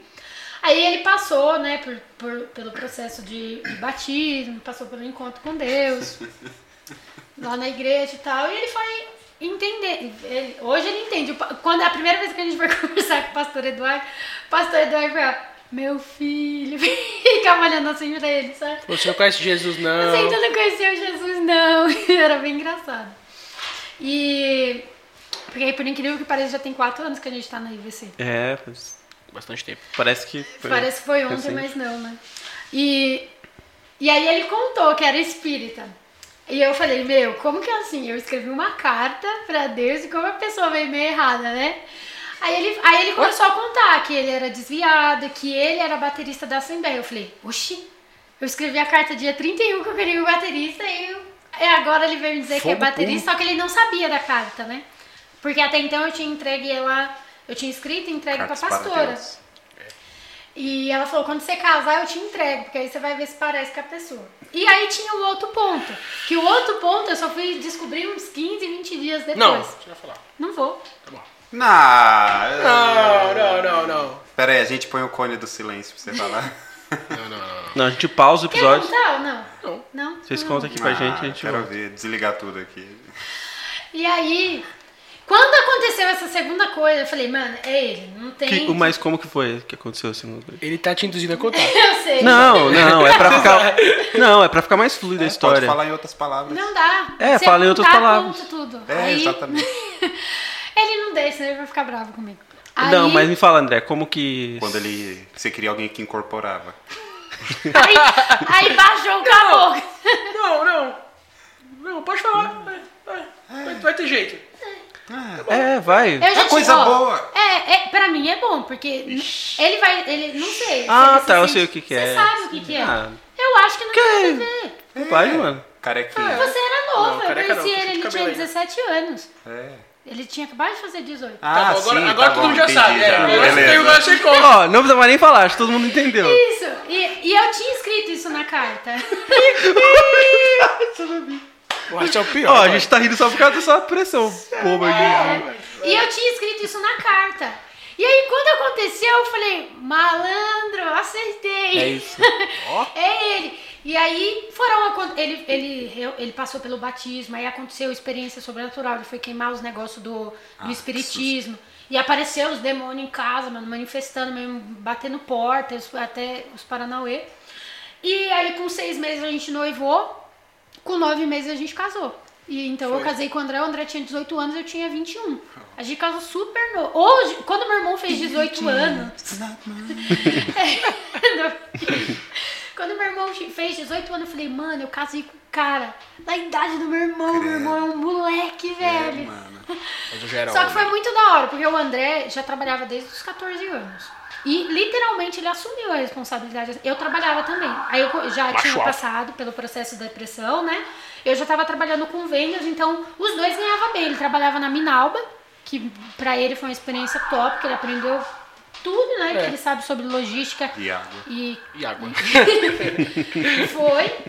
É. E eu trabalhava vendendo energético. E eu ganhava bem porque eu era comissionada. Então, é, energético vendia bastante. Estava bem na época dos fluxos, assim. E acabava que vendia muito. E foi aí que a gente foi conseguindo as coisas. A gente comprou um carro junto, né? Foi criando maturidade. A gente morou na casa da minha mãe durante três anos. Porque a gente mudou por causa da igreja pra cá. Até que a gente tava morando lá e foi. Aconteceu alguns episódios de eu brigar com o marido, namorado da minha mãe e tal, enfim. De sair no soco. deixa eu te perguntar, é, essa fase sua no espiritismo. Como que foi, mano? Você tem alguma lembrança de alguma coisa estranha assim? Conta. Então, é. De assombração, assim, depois que eu saí. Não, Não, quero no- saber Não, lá. como que é? Não, tipo, lá- Como que é a rotina Quando passa o vento. religiosa de um Conta espírito, do tá ligado? Como foi que eles descobriram você? Que você tinha. Então, na verdade, na verdade foi assim. Descobriram? Foi, Tinha. É, uma por- peneira? Tinha uma peneira. Exatamente, exatamente. Porque assim, no, no, no local que eu ia, deixa eu só pra vocês, pra vocês entenderem. É, eu era da Assembleia e tal, aí eu, eu desviei, assim. A minha mãe, eu ia, eu era muito novo, quando, quando a minha mãe separou do meu pai, que a gente parou de ir pra igreja, né? A gente deu uma afastada, assim. E minha mãe tava separada e tal, tudo mais. E minha mãe conheceu uma pessoa no, no ônibus, né? Ela era, ela era motorista de ônibus. E, e ele já era de lá, entendeu? Então, ele, no, no começo do, do, do relacionamento com a minha mãe, a gente, ele, ele não, não falou nada, né? Mas eu acho que... Ele fez igual o- ele É, fez na- comigo. É assim, Ah, tá explicando. na verdade, eu acho que, acho que minha mãe sabia, só que ela não chegou a abrir pra mim e pro meu irmão, né? E, e aí, depois de um tempo, ele foi e fez o convite pra minha mãe. Então, a minha mãe começou a ir. E eu era muito novo, então, pra onde a minha mãe ia, eu ia com ela, né? E aí, e aí eu comecei a ir também e a gente começou a participar. A gente, a gente, eu, eu não fazia parte ainda, eu passava, eles, eles chamam como, como paciente, vamos supor. Não é que não, igual a gente vai no culto, faz Que é uma, uma doença. é, exatamente, é como se, como, como se estivesse doente. Não é que- igual você vai no culto, ah, é o, é o visitante. Não, eles chamam lá de paciente. Você tá lá, é, é como se fosse um hos- hospital espiritual lá que eles falam. E aí, e aí você- passa lá, você, você toma passe e tal, tudo mais, você passa pelos, pelos preto velho. E pra você fazer parte, não é você, ah, eu quero, eu quero me juntar a vocês. Tem que esperar o preto velho lá te convidar, entendeu? Pra você, pra você fazer Por isso fique faz- novo. É o senão quê? você vai ficar um preto velho. Olha o racismo. Olha o racismo estrutural. A pessoa roubava, matava, batia. E aí o que acontece? E aí você tem, você tem que esperar eles, eles te convidar. E aí tem o dia de você ir lá e fazer o teste. Essa princesa Isabel. Se você, se você incorpora ou não, entendeu? E aí teve, teve esse. Teve Na esse- primeira, o André já baixou os três. Sem graça. Eu achei que era agora, hein? Não, aí o que acontece? Aí aco- aconteceu de eu ir fazer, os, fazer lá, né, o teste, que eles, que eles chamam de teste, pra saber qual que é a sua med- mediunidade. E aí aconteceu que eu, eu acabei incorporando lá, né? Chocou o demônio. Primeiro. Não, eu não gosto nem, nem de falar disso. Fez qual da Mas, tipo, eles, eles acham que, É, que é um espírito. Em inglês é o quê? Como que é, mano? Então, na verdade, assim, na hora que Em inglês que é incorpora. download, né? Na hora, na, hora que, aqui. na hora que incorpora, na verdade, eles, eles perguntam, né, quem é que tá. E aí meio que. Como posso dizer? Meio que você perde. no seu seu senso. É, tipo assim, você, você entende o que tá acontecendo, você escuta, só que é como se. Meu, é coisa do além. É tipo assim, é, é- é- o negócio toma, toma parte do seu corpo, entendeu? Então, só a, a, a boca, o que, o, o que você vai falar, você entende o que você vai falar e você fala. O, o, a voz vai vindo e você vai fazendo, entendeu? E, e, e vo- e você vai falando.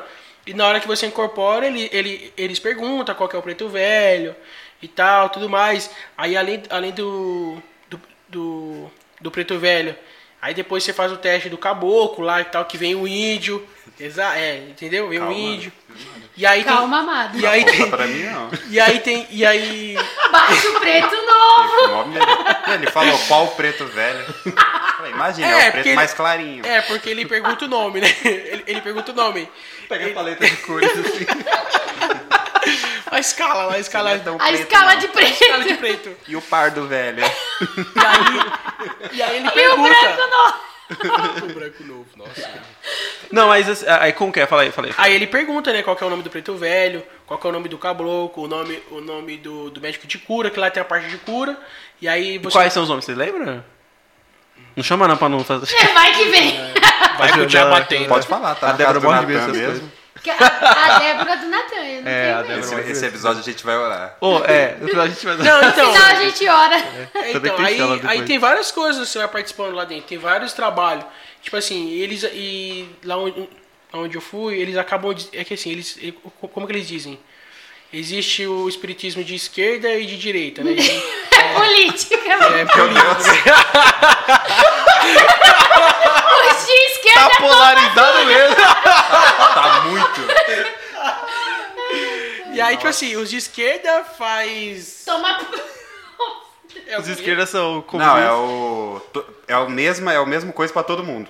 o De esquerda. É, É. tipo assim, o de esquerda, O de, mesmo Exu passando lá. O preto velho tem que ser o mesmo. o de O esquerda, de direita é quem conseguir. O de direita é no mérito, vai lá. Quem é branco vai primeiro. o de esquerda, digamos O assim, preto velho era um dos últimos. é, o de Preto velho vai lá pro fundo. É, tipo assim, a linhagem de esquerda que eles dizem de é o, que, é o que faz o mal, né? Digamos assim. É, O de esquerda? é, tipo assim. Era mesa branca, né? É, tipo assim, o de esquerda, o, o, o, o que acontece? O, o de esquerda ele pede pra você fumar, pra você dar bebida pra ele, essas coisas. É, Já o de real. direita, ele não faz, tipo assim. Ele, emprego. ele não faz isso, é. Camisa é do Brasil. mesma coisa, é. Família brasileira. Entendeu? Ele, ele, não, ele não te pede essas coisas, entendeu? É isso que é bandeira. É que eles falam, é. Sei lá, branca, mesa, Mesa branca, branca. isso. É, aí, aí, é tipo assim, isso que é muito complicado. Porque Sei, assim, essa parte envolve não- muita coisa, é tipo assim, mesa branca, não sei o que, é Chico Xavier lá, Deus É porque são vários. Dentro do Espiritismo, tem vários. Várias denominações, É. entendeu? Ele era tipo. va- Como era? Era. Adventismo. Não, chamava lá de, de vale, vale do Amanhecer. É, o Vale do Amanhecer foi um até que passou no Fantástico. Passou no uma Fantástico, época tem que tinha YouTube. uma sede em Brasília, o bagulho mó É. macabro. A sede Mas assim, dele- a minha pergunta é, tipo, Deus. quando baixa o espírito lá, eles acham que é o quê? Não acham que é demônio? Acham que é espírito bom Então, do o que bem? acontece? O que acontece? Porque a gente tem essa visão que já é demônio, né? O bagulho. Sim, o que acontece? O, o- quando é que eles acham que é demônio? Como é que, eu- como é que eu vou explicar isso? Quando ele vem quebrando tudo. É, tipo assim, falou? quando, Tem ele, uma- quando ele vem quebrando tudo, tipo assim, ele vem bravão, entendeu? Ele fala, ele fala coisas nada a ver com o assunto lá que, que a pessoa tá falando, com o preto velho. Tipo assim, a- é, tem, tem um estado lá que na hora que a pessoa tá, tá conversando com o preto velho, meio que ela cruza os braços, entendeu? Eles ensinam que na hora que, que encosta alguma coisa, tipo assim, o espírito ruim encosta, né? A, a, a pessoa cruza os braços. E aí sabe que, que tá com, com o espírito ruim lá. Aí tem, existe uma pessoa que fica atrás da pessoa que está que tá incorporada, que eles chamam de do, do- doutrinador. E aí a pessoa faz lá toda uma oração, bababá, e, e tira a coisa ruim, entendeu? É isso, é isso que acontece lá, entendeu? Aí depois tem o resto do. do, ritual. do- é. É, O André não quis contar, mas ele no início eu perguntava pra ele, quando eu comecei a namorar com ele, né? Como que acontecia? Aí ele falava que às vezes ele incorporava o índio e ele via o índio correndo, era como se ele estivesse correndo, É, o negócio- vendo as aldeias e saudando as aldeias, só que ele tava parado no lugar. O só negócio- que a o ne- mente dele viajava pra outro O lugar. negócio, tipo assim, o negócio, ela toma. Ele toma, ele toma conta da sentidos. sua mente. Entendeu? Tipo assim, que nem, vamos supor, ele é, o caboclo, não sei lá o que. Deus me livre, Deus me perdoe. Tem até. É ruim falar essas coisas. Não, é, só tá contando. Ca- É tipo assim, caboclo gente pena branca. depois. Caboclo pena branca. Aí ele vai falando, ah, não sei o que, mata de Aruanda, bababá, essas coisas, entendeu? Só aí, meu, você vai, você vai, tipo assim, a sua mente vai viajando, entendeu? E aí tem, tem um jeito, né, que eles, que, ele, que eles fazem. Eles, eles estralam o dedo, batem no peito, entendeu? Tem todas essas coisas. E aí você vai viajando. E a, e a- A mãe do André conta, contava pra mim que agora, graças a Deus, ele me conhecia e acabou que eles se converteram. Todos. Inclusive o cara que levava ele lá pro, É. pro Espiritismo. É, ela conta que o André, quando ele incorporava um índio, é tão sobrenatural que ela fala que ele crescia, tipo o peito dele, assim, então os é braços, baixinho. sabe? Tipo, quando era o preto velho, ele Ficava ficava, corcunda igual. igual um velhinho, mas algo muito. Ela falava que. É, isso aí quando acontece ele- mesmo, é quando verdade. ele ficava igual o médico, ela falou que a, o- a fisionomia, tipo, o jeito dele assim mudava. Tem Era aquele muito- filme lá, o Fragmentado, quando ele troca a personalidade, você vê no rosto do cara que é outra Tem- pessoa. é Você já assistiu bom, esse filme? Esse filme é tão bom. Cara, é muito bom Assiste. filme. tem gente que na hora que incorpora Muito lá, bom. Qual que, é o troca. primeiro? É É o. porque são três, né? É, o Fragmentado acho que dá pra assistir já. Não, tem que assistir todos. É, o todos são muito bons, desculpa. Tem então. gente que na hora que incorpora lá, ela, ela troca até de língua. Ô, louco. É. É mó bagulho esquisito. Mas aí, tipo, aí você vivia essas experiências espirituais lá, né? É, espiritual, Sim, né? uhum. É, e aí você conheceu a Deborah. Aí como é que foi, tipo, pra ir pra igreja evangélica? Você... Então, o que aconteceu? A Débora, como eu queria muito ficar com ela, né? E aí ela meio que me forçou a ir pra igreja, né? Tipo assim. Não é que me forçou, como é que eu posso dizer? Não é, não é que me forçou, ela. ela Persuadiu como ela É, Não, é, é fez. que minha vida. Ela falou- Quando, eu, me- quando eu saí do. Lógico, do, força.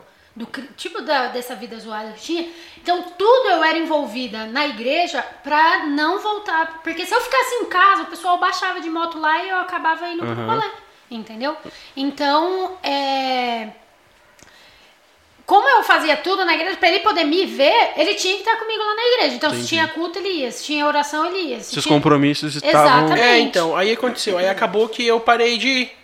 E aí, e Aí você eu- foi parando aos poucos, né? É, entendeu? Você É. passou por algum processo de libertação, assim? Falando Sim, sério. sim, sim, Passou? Não de demônio. Não de Ele demônio, de ficar demônio. Mas falou. um é. processo mesmo, né? Mas passou. Quando ele passou pelo encontro com Deus, Foi.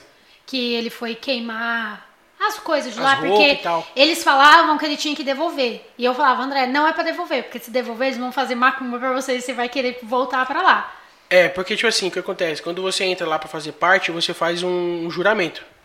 Entendeu? E aí, quando eles diziam? Que qu- quando você queima as roupas, essas coisas, meio que o, de- o, o- demônio, ó, é, o demônio. Ele, ele meio queria que, que, ia, que ia cobrar isso, entendeu? De você. E aí, e aí eles, eles diziam que, que você tinha que devolver a roupa, você não podia queimar.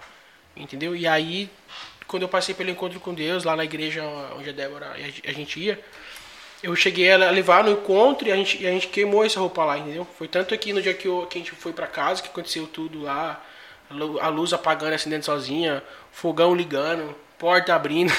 Oi, o gás tá acabando. Ô, o gás tá acabando. Que vento é esse, meu Deus?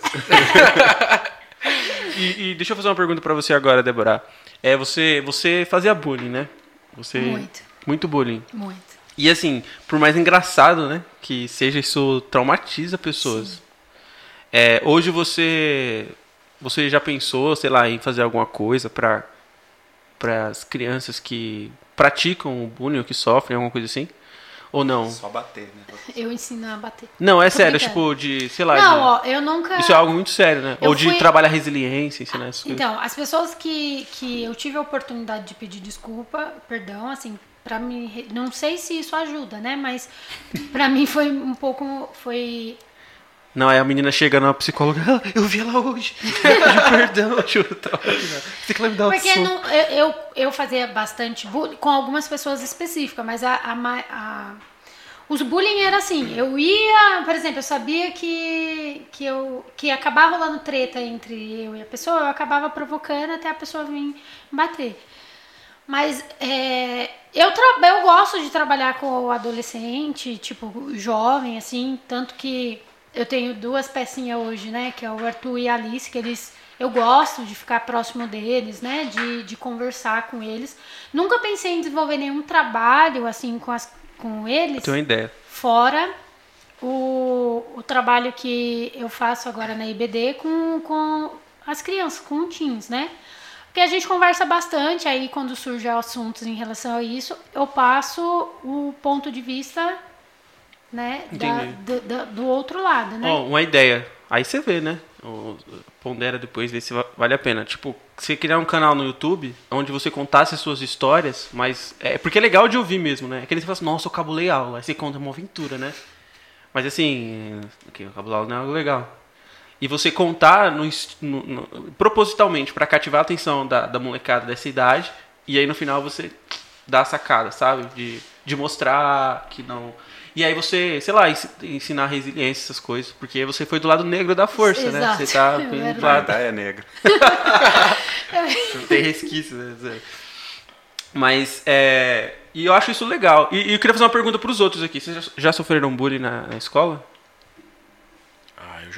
Já. Sofreu bullying? Já. Era gordinho. Eu era gordinho, aí. cabelo. Era cabelo- mais. gordinho. Ah, tô meio graça. Besteira. Ó o bullying. ó. É, já tem bullying aqui já. Até hoje, velho. Não, eu era, eu era gordinho e eu cortava o cabelo socialzinho assim. Social nada, era tigela. Não, antigamente, antigamente. Então. Calma. Quando, na, na época da escola eu cortava arrepiadinho e aí o pessoal ficava me zoando pra, pra caramba, me chamava de bola 8, botijão de gás, entendeu? E aí eu ficava, eu ficava muito bravo. Tinha uns que eu batia, tinha uns que eu apanhava. Tinha. Meu, Você, você brigava também na escola, André? brigava, eu era muito briguento. Cara, eu não. Principalmente na época que eu muito- que namorava vez. com Nunca meu pai. briguei na escola, só apanhei.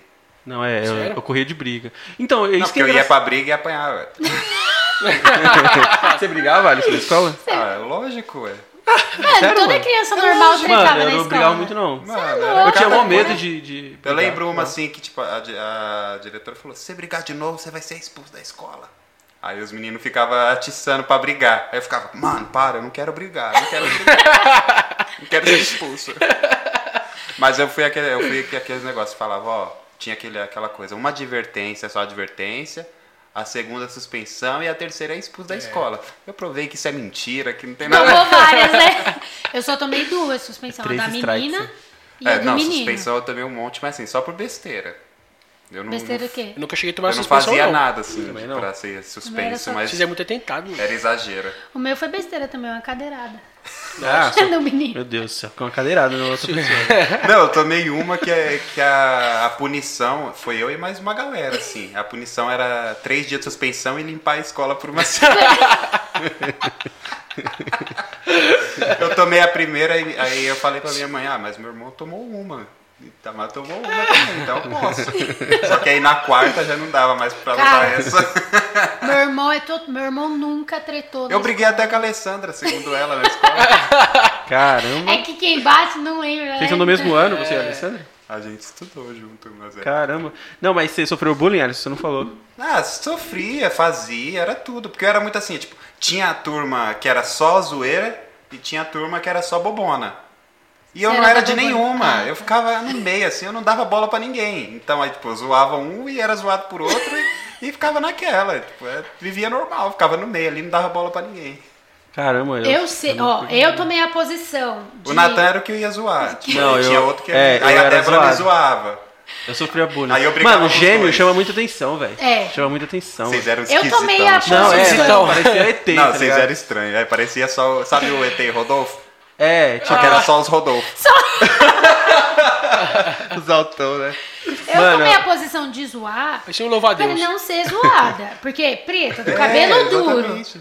Entendeu? E naquela época, ter o cabelo duro, meu filho, era ser. é, se não era pra zoar, era pra ser excluída pro resto da vida. Então, eu tinha todas as características que as meninas não gostavam de estar perto. Era pretinha, cabelo escuro, eu ainda Pobre. tinha tido cap... pobre, tinha tido catapora. Hoje as minhas manchas não aparecem tanto. Mas na época que eu tive, eu fiquei na UTI três dias, eu quase morri. Caramba. E ficou tipo rubela. Queimou. Eu tenho marca, parece que eu tomei uma queimadura na cara, mas não era, era porque eram umas manchas enormes. Então, era.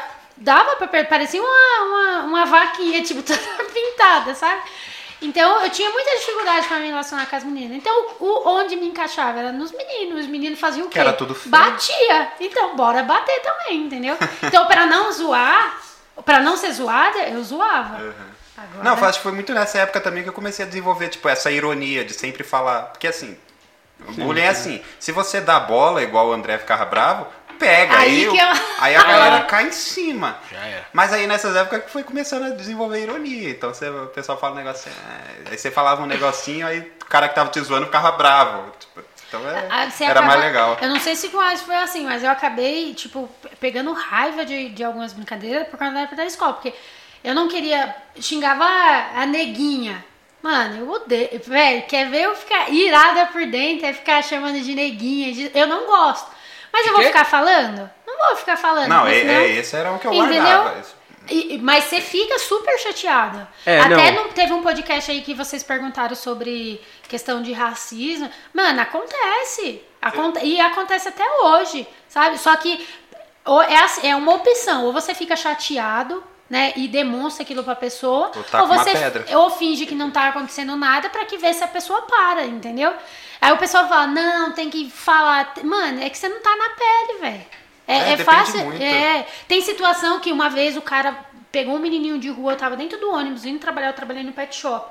O só porque o menino era pobre, tava na cara, assim, que o menino era desfavorecido em relação à parte financeira, roupinha humilde e tal. O cara ficou empurrando e beliscando o menino. Mano, chegou eu mais dois caras junto no cara, a gente deu um- uns tapas no cara dentro do ônibus, porque o cara tava oprimindo o menino. Então, é coisa que com certeza marca as crianças, Sim, com entendeu? certeza, claro. Então, Não, assim, é. Embaçado. E quem passa por, por essas experiências de bullying, tipo, não. É, é, é traumatiza, tá ligado? É. Eu já ouvi. Eu, eu, eu presenciei um. Eu contei nesse episódio do. do Não, eu sempre do- fui muito fã de bullying. Então quando o pessoal tava muito em cima de alguém, eu entrava junto. É, então, Que era eu, tão legal. Nesse episódio do racismo, a gente falou do racismo, é, eu presenciei. Eu, eu, eu trabalhava no projeto é, lá no clube, e aí o menino falou que não ia dar a mão pra outra menina porque ela era suja. Porque a menina era negra. Cara, imagina essa menina crescer com isso, velho. Na- Natan, e você fica, cara. Ó, não é negócio de mimimi. Que muita Então, gente é. fala assim, é mimimi. Não é. A pessoa. Você ouve tanto que seu cabelo é ruim, que seu cabelo é ruim, que quando você fica mais velho, você não aceita seu Você cabelo. não quer. Tem, tem Uhum. o quê? Eu, eu cortei, fiz é, Big Shop quando eu conheci o André, porque eu fui Que que é fazer. Eu cortei Joãozinho mesmo, bem curtinho. Joãozinho. Porque. Porque eu fui fazer um, que que você tem com o tratamento. Não, Como é que que o pessoal fala assim. João. Alicinho É. fala. Porque eu fui fazer um tratamento de, de cabelo pra ver se ele cacheava do jeito que pra todo mundo era Aceitável, bonito, aceitável. aceitável. E meu cabelo ficou liso e eu não conseguia tratar ele liso, porque imagina, o cabelo liso e a raiz crespa. Gente, essa mulher quase que- pirou, meu. Eu tive Ela que quase me enlouquece. Mas eu, eu chorava, tipo assim, eu acordava e dormia chorando, porque eu sabia que daquele jeito tava feio e que quando eu cortasse também ninguém ia gostar, entendeu? E aí eu fui, por, por medo do meu cabelo ter que fazer aquilo de novo, eu decidi não fazer mais nenhum tratamento estético pra, tipo, diminuir volume, isso. então hoje eu uso ele natural. Só que essa aceitação, até hoje eu tenho crise. Tem dia que eu olho pro meu cabelo e falo assim, gente, Deus, não tinha uma prova maior pra fazer que era deixar... Não, é até- acho que até o nome do, do corte, Black Power, eu acho que esse, esse nome, ele, ele, ele, ele tem, tem a razão. Porque também quando eu deixei grandão aquele negócio, tava- ele, ele te... ele- não, porque ele, ele dá um negócio e você, você, caramba, esse é o meu. Você se aceita, você E- fala, é isso. Exato. É isso. Então você entende o power do negócio. Da Então, hora. E é, muito, e é muito ruim. É questão de as meninas vão aceitarem você na roda, e aí você acaba. Aí todo mundo entrar, mas por que você só brinca com o menino? Cara, não era uma opção minha. Era o que tinha pra me fazer. Ou eu brincava com ele, eu não brincava com ninguém. Eu lembro de uma vez que meu pai me proibiu de brincar com os meninos, né? Que eram dois amigos meus muito próximos. E aí minha mãe falou assim: seu pai não quer mais. Meu pai me pôs pra dentro. E aí minha mãe veio conversar comigo. E eu falei, mãe, com, com quem que eu vou brincar? Minha mãe, vai atrás das meninas. Eu falei, mãe, que menina quer brincar comigo? Ó a minha cor. Eu lembro de eu sentada na escada, assim, de cabeça baixa, chorando. Ó a minha cor, ó o meu cabelo. Ninguém vai querer brincar comigo. Aí ela foi no mercado comprar um creme de cabelo. Só tinha seda pra cabelo liso. Não tinha nada pra cabelo Não cacheado. existia, né? Não Exato. existia. Hoje tem muita opção. Mas tá eu lembro dela tentando arrumar meu cabelo com creme pra cabelo liso. E aí o cabelo não ia funcionar. E ela terminou de arrumar aquelas meu cabelo tava puxadas, né? desse tamanho e eu chorando, entendeu? Então, é, o pessoal fala assim, é mimimi. Não é.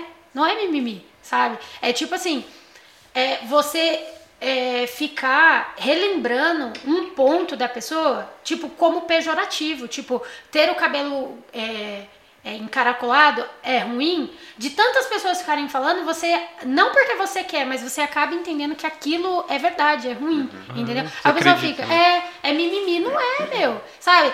Eu sou daquele tipo de pessoa assim, se eu gosto de brincar, de zoar e tal, mas eu sempre converso bastante sobre isso com o André em casa, exatamente por causa dos meus sentimentos em relação a isso. É, De não isso mesmo. brincar com características dos outros. É, tem uma. É, uma pessoa, né? Não vou expô-la aqui. É, tem uma, enfim, tem, um, tem uma deficiência física, né? E aí uma galera uma- da igreja mesmo, isso aconteceu, ficou zoando essa pessoa por causa disso. E eu repreendi, mano. Na, na frente de todo mundo. Eu falei, ó, isso não é coisa que. Não é brincadeira que se faça. É, porque assim, é, imagina uma pessoa que tem é, deficiência, uma deficiência claramente física. é, não é tipo. O Alisson brincou aqui, né? Que não, não tem câmera ainda. Olha, ajuda na vaquinha pra vocês verem, conseguir ver as brincadeiras aqui demais. E aqui são quatro câmeras. É, aqui precisa de bastante. Eu vou chegar nos três, nos três dígitos ainda. E ele brincou aqui da, da, da minha barriga, mas assim, não é nem isso, assim. Imagina, tipo assim, você Não, é nasce, sei lá. né? Você Tipo assim, imagina que você comeu. nasce com o olho cego, aí seu olho é meio branco. Aí o cara fica zoando disso, entendeu? De lobo. É, isso, fica te zoando, te zoando, te zoando, acentuando aquilo. Ninguém gosta disso, né? É, e aí eu, eu repreendi, mano. Eu repreendi, eu falei, ó, isso eu não quero mais ver isso, cara. E é, desse- é, é esse tipo de esse tipo de coisa assim que a gente tem que pegar e se atentar, né? Porque isso Eu- marca a pessoa. Eu tenho dificuldade com, a- com quando a pessoa fala assim, ah, é, é, é as verdades, o povo tem, tem questão, é mimimi, não aguenta ouvir as verdades, não sei o quê. Cara, eu tomei pra mim, né, de tudo isso que eu já vivi, que assim, ó, se a minha verdade não for fazer bem pra alguém, ou for com amor, eu prefiro não falar. Porque é a sua verdade, mas não é a minha verdade. Sim. Essa, essa questão, eu tenho um exemplo pra dar. Quando eu era magro, né? Mano, no trabalho o pessoal falava. Eles ficavam me zoando porque eu era comer. muito magro. Não, eu ficava falando, falando, falando assim. Mas eu sempre fui muito bem resolvido com isso. Com isso eu sempre fui de boa. E aí, mano, eu observava as colegas de trabalho, principalmente mulher. As mulheres fala, falavam os bagulho e eu ficava pensando assim. Eu falava, meu Deus, olha essa mulher, ela não se enxerga. Ela não se enxerga, não, de verdade. É um, era um fato, assim, não era nem querendo implicar. Mas dá vontade de falar assim, minha filha, você já se olhou no espelho? Você tá vindo falar de mim? Tipo. Tá ligado? tipo assim, é, é isso aí, as pessoas não se enxergam. É É, as pessoas, elas. É, é o que eu costumo dizer, né? elas têm boca pra falar, mas não quer ter ouvido pra ouvir, né? E quer falar, tipo, eu quero falar, quero zoar você, eu quero te criticar, mas na hora de você vir brincar e me criticar, eu não, eu não quero ouvir. E mesmo que queira ouvir, mesmo que a pessoa esteja disposta a ouvir, mas eu não estou exposta, É. disposta a ouvir, entendeu? Verdade. Então eu, eu acho que essa questão de mimimi hoje, sabe, ela tomou uma outra por- por- proporção. Né? As pessoas estão usando essa, essa questão de mimimi ou de tem que falar a verdade para ofender as pessoas, sabe? Pra mascarar essa ofensa, tipo, eu tô falando a verdade, tipo, mal sabe? É, entendeu? É, é assim, exatamente. Quando, quando, que quando trata de bullying ou de uma brincadeira, você tem, você tem que conhecer a pessoa e entender se aquele ambiente. É, é assim, cara, é um ambiente que vai ser só uma brincadeira e a pessoa ela vai entender que, Que você é tá uma brincando, ela vai entender e ela vai falar, ah, vai, ela vai, vai aceitar aquilo. Ou se você está fazendo aquilo e é só uma ofensa. Exatamente. Porque você quer, você quer abaixar a, a imagem dela em relação aos outros, Pra em fazer relação graça. a você, ou você tá só, só brincando e a pessoa sabe disso, né? Exatamente. Acho que essa, essa noção faz muita diferença. É, Isso até, até pro racismo. Você pode. Cara, se eu, que nem eu falo. A gente brincou aqui, mas- aqui a Débora, A mas gente é amigo, a gente- Exato, tem, um, con- tem todo Sim, um tem um contexto, contexto. sabe? Você tem que estar nesse ambiente, né? De, Sim, é verdade. Cara, eu já de cheguei depois. Não, não, não tem muito tempo, assim, mas tem uns dois, três anos de brincadeiras de, de pessoas assim que fizeram comigo. De eu não falar na hora, porque eu não falo. Se me ofender, assim, só se for uma ofensa muito assim, que aí eu vou. Já pra não levar aquele meu lado explosivo, né? Não mirar e tal. Mas de chegar em casa e morrer de chorar e ficar complexado do André ter que me ouvir. Entendeu? Mas de chorar horrores, Por assim. favor, não ofendam ela. Porque quem sofre sou eu, fala. Mas porque foi tão uma brincadeira tão pesada. Tipo, por exemplo, eu não gosto da minha voz. Né? É. Porque eu acho minha voz irritante. Eu Ela falou pra pôr confesso. efeito na voz, gente. É verdade, isso. E, e- mas, Mas isso é é, de tanto as assim. pessoas falarem, entendeu? Uhum. Hoje eu ouço a minha voz, eu gravo um áudio ou eu faço uma aula na EBD, ou, por exemplo, um culto que eu faço, eu não consigo assistir depois, porque eu fico com vergonha da minha voz. Mas isso é de tantas pessoas É, falarem. mas, mas é bem Mas eu isso. não- Isso é cria, cria uns traumas na gente. Que nem eu Exato. tenho dificuldade de eu não ouço, de, de ouvir o podcast, que eu também não gosto, porque eu já ouvi. Eu tenho dificuldade de, de ouvir cantando, porque já falaram. Então você, você fica com. Poxa. Mano. E por mais que, que você sinta a diferença, ou melhore, ou alguma coisa, você, poxa, tá com aquilo, você ah, Teve sou uma eu. Acho que nunca tá bom, né? É. Teve uma época que eu cismei que eu queria fazer aula de canto. Foi. Eu falei, se eu fizer aula de canto, cantar alto. Faz, eu vou faz que vai dar aprender certo. a falar, porque o meu intuito não é cantar. O meu intuito é aprender. E isso me complica em várias coisas. Por exemplo, eu converso super bem, tipo assim, se eu estiver lá na faculdade, se eu tiver. Agora, juntou uma roda de amigos assim, eu fico pensando muito pra falar. Muito, mas eu percebo que é por, porque eu fico com vergonha da minha voz, ou eu fico com medo de falar alguma coisa errada. Eu não tenho problema das pessoas me ensinarem, mas de virar uma chacola, qualquer coisa assim. Então eu prefiro mais ouvir do que falar. Na célula que eu tenho mais liberdade, pessoal, já tem bastante tempo, eu acabo falando a mais. É. Eu aproveito. Eu, eu oprimindo os tadinhos. Da cela. Daqui a pouco tem. Não, é que, é, que, é que agora eu não sei como ela se sente, mas antigamente, quando logo quando no começo, ela tinha um complexo com a voz, assim, é, quando falavam que ela falava muito alto. É. Também. Eu Nossa. até abaixei o dela. Aí ela, aí ela ficava toda, toda pra baixo. Aí quem tinha que ouvir em casa era eu. Aí, So- so- mas foi muito legal. Deixa casa, né? Porque eu entendi, mas aí foi muito legal, porque assim, ó, quando eu descobri o meu propósito, tipo, eu me encontrei em Jesus mesmo, no meu propósito, fez todo o sentido. Algumas características que, que, que eu tenho e que eu acabei desenvolvendo no decor da vida, entendeu? Porque, por exemplo, esse jeito mais. Né, é, eu ti- as mulheres tinham muito problema comigo. Por quê? Porque eu era muito extrovertida. Então eu acabava chegando no lugar e fazendo amizade e acabava que extrapolava, assim, de brincar. Igual eu sou hoje com, com todo mundo. Mas algumas pessoas não entendiam. Então eu tinha dificuldade. Quando eu conheci o André, é um complexo. Ah, eu chegar no lugar e tentar ficar quieta. Mas hoje eu entendo. É muito mais fácil para mim evangelizar desse jeito do que se eu fosse introvertida. Do que você po- se podar, né? É uma, Exato. é uma, e e também é uma observação de ser sincero consigo mesmo.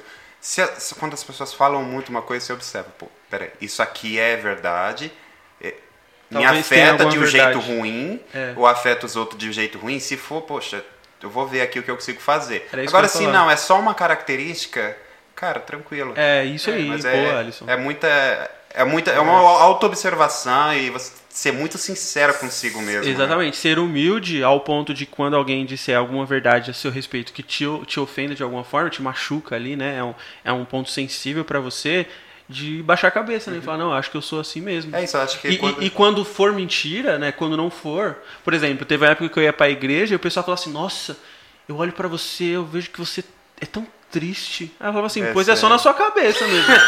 não era triste. Não, assim, eram algumas pessoas que falavam, né? assim, Era. E, e eu não me sentia. Eu falo, nossa, eu não me sinto assim. É, não tô Por feliz, exemplo, no cara trabalho isso séria. acontece. O pessoal fala assim: Nossa, você é muito. Nossa, você é, você é tão tímido. Eu falo assim: Não me acho tímido. Não me acho. Eu sou tímido. eu. Eu, eu sou. Eu não me acho tímido. Eu também É, sou. eu, tipo assim, nossa, você. Não, Eu desenrolo. Tipo assim, Eu ó, se eu chegar num lugar e eu ficar acuada, primeiro eu vou rir, porque o meu primeira coisa é começar a rir. E depois eu vou tentando me soltar pra mascarar a timidez pra não ficar, tipo, evidente. Mas, meu, eu tô pe... se eu fosse branca, eu ia estar vermelha, né? Que não, não aparece. Mas vermelhona, assim, tipo, eu acredito no nível hard, assim, de ficar preta, de tão vermelha. que ficou.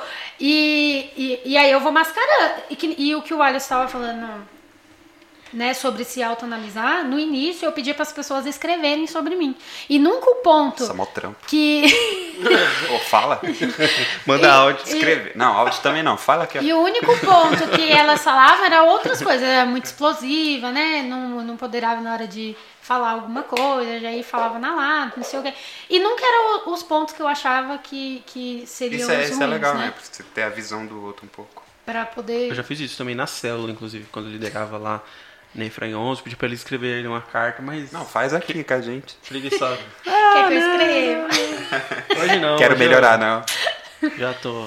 Sou, Acima da média, né? conheço um homem que. Estatura de Ó, varão mas perfeito. voltando lá da questão de eu ter casado com o André, novo, Não, eu queria fazer uma pergunta sobre bullying. então pergunta. Não, pode falar, Tuzano. Não, Não, isso é- foi um bullying, casar com o André. Eu tô bullyingando ele até hoje. Já tô A conformado. gente casou, já casou, casou muito cedo, né? Mas eu não me arrependo, assim, da gente ter casado Graças a cedo. Deus. Eu também não. Ah, Pensou, André, se ela fala que se arrepende? Fala, fala que se arrepende. ela não se arrepende de ter casado cedo. Mas tem- É, isso é um ponto importante. e lá, a gente aprendeu bastante, sabe? São, a gente tá casada há seis anos, vai fazer sete anos que a gente se conhece e, e em setembro faz sete anos de casado. A gente aprendeu muito, a gente já quebrou a cara. Eu já tive que. Eu era muito. Imagina, eu a- o histórico de atleta, né? Que eu diz aí, o meu histórico todinho, assim. E. E tendo que conviver com outra pessoa que era totalmente diferente. Então eu aprendi muito. Paz. Questão de temperamento, de comportamento, de tudo, assim. O André, graças a Deus, me ensinou e teve bastante paciência.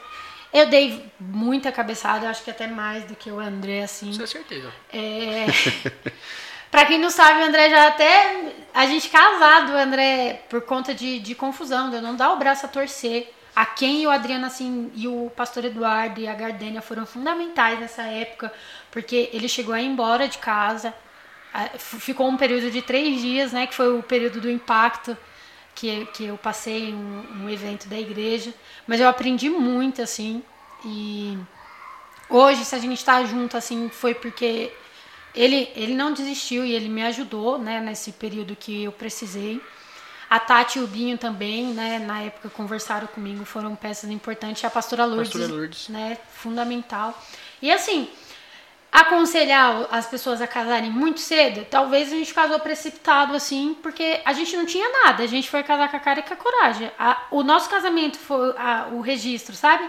Foi dar, a, abençoar a gente. A gente foi morar na casa da minha mãe, não tinha nada, a gente tinha o quarto só, sabe? E aí quando Deus direcionou a gente pra cá, porque a gente veio pro sol nascente pra congregar na vida com Cristo, debaixo de uma palavra mesmo, sabe? De um, de um texto bíblico, João, João não, Josué 1:9. E E quando a gente veio pra cá, a gente não tinha nada. E a gente falou, meu, e agora, sabe? E, e viemos e, e estamos bem, graças a Deus. É, estamos aprendendo, né? Hoje eu olho pra tudo e eu falo que tudo aconteceu certo. Sabe quando. No, quando tá Exato. né? Quando tá acontecendo, parece que tá tudo bagunçado. Mas hoje a gente olha pra trás assim, a gente viu, meu, a gente passou, a gente ficou aquele aquele mês comendo arroz e ovo porque a gente tinha que aprender alguma coisa pra poder estar enfrentando hoje, sabe? Se a gente passou Uhum. tal dificuldade, tal dia foi pra isso, sabe? E graças a Deus, a gente é meio doidinho assim, um casal bem, eu acho a gente, eu olho pra gente e falo, mano, a gente é bem estranho como casal, a gente se dá super bem, né? É, tem as tretinhas básicas, né? Que todo casal tem, mas Eu tô da treinando minha ela. parte, Ela tá, tá melhorando. da minha parte a gente se dá super, ao meu ver, a gente se dá super bem. E é, é- Quer falar? Não, pode falar. Não, e é, é- é bem, bem incrível, assim, porque desde quando ela escreveu lá, né, a carta que ela, que ela escreveu e tal, tudo mais, as coisas vêm, vêm se, Se cumprindo. se cumprindo, né? Porque quando ela pediu o que ela pediu lá, é, é- quando eu quando eu comecei a participar lá da igreja lá, quando eu, quando eu conheci ela, eu também eu era do eu era do ministério de louvor. Acabou que não não, não dando muito certo, assim, eu não, não cheguei a tocar muitas vezes. E pessoas tiveram sonho comigo, né? Disseram que que eu ia que eu que, que tinham que tinham me visto, na verdade foi o pastor de lá. Ele teve um sonho comigo, ele falou que me via tocando em outro lugar, é, com outras pessoas e, e que eu tava tocando super bem e tal, tudo mais. E, e, e e isso vem, vem, vem acontecendo, né? Acho que tudo, tudo tá, tá, tá se encaixando no tempo que tem que se encaixar. Na verdade, eu, eu sofri bastante, porque a Débora sabe, né? Eu, eu, eu amo tocar bateria, né? Eu amo eu amo estar ali, servir na igreja. E, e tudo tá acontecendo agora, né? É, foi, foi, eu tive, tive meus momentos difíceis, mas agora, agora que tá, tá Virão fluindo, né? mais aí, mano. A gente vive, a gente vive a nossa vida, porque nem ó, eu já fiz faculdade de administração, hoje eu faço faculdade de gestão comercial, né? Trabalho com, com a área digital, mas já Social trabalhei. media. É, hoje eu sou uma social media. E ele fez a faculdade dele de logística, né? Tá indo para pós dele, ele vai fazer a pós. E assim, a gente faz toda. Eu luto, né? Eu já fiz jiu-jitsu, quatro anos de jiu-jitsu, hoje eu tô fazendo boxe para tentar o MMA. É, a gente tem é, vivido a nossa vida, mas a nossa vida ela se encaixa na agenda da igreja, tipo assim, sabe? Hoje a gente vive para servir, que foi uma coisa que eu pedi desde o início, sabe? Que eu, quando eu quando eu tive um encontro com o Senhor, eu falei, meu, eu quero que minha vida seja para ser gasta mesmo no reino, sabe? E a gente tem feito isso. Tanto e não é pressão, tipo, eu pressiono ele para ele gastar a vida dele assim e, e ele me pressiona. Não, é o desejo dos dois. É sabe? natural, na verdade a gente. Ah, vai ter alguma coisa. A gente procura estar sempre envolvido, sempre participando. É, Nem que seja só para ir para lá, para orar, para varrer. Tipo, eu particularmente eu, eu gosto de estar dentro da igreja ajudando. Por quê? Porque foi a igreja, literalmente, foi a igreja que me ajudou. Nesse meio tempo, porque não deu tempo de contar, eu perdi um irmão com um tiro, né, com dois tiros na cabeça. É, e foi logo no início, quando eu saí da depressão, estava me, me convertendo, ficando, né, para ficar lá na igreja.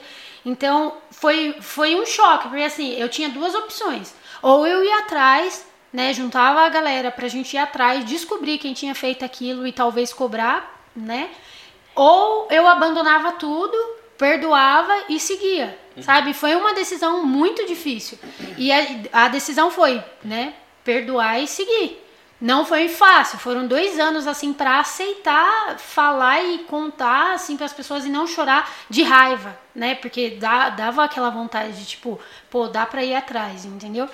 E e foi uma decisão. Então, quando eu perdi meu irmão, eu falei: ou eu vou continuar e eu vou perder tudo, né? Que eu, que eu posso ter, ou então a gente vai gastar a vida pro reino, né? No caso, eu ainda não conheci o André, eu vou gastar a minha vida no reino e vou, né? é, me dedicar e esquecer. E foi o que eu decidi fazer. Então, de todas essas coisas que, que eu passei, hoje eu olho e eu sei. Meu, não é uma coisa que eu falo assim, a pessoa chega pra mim.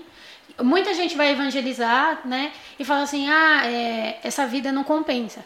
Só que tá, às vezes, muitas vezes a pessoa não viveu aquilo. Cara, eu vivi, literalmente, não compensa. Sabe?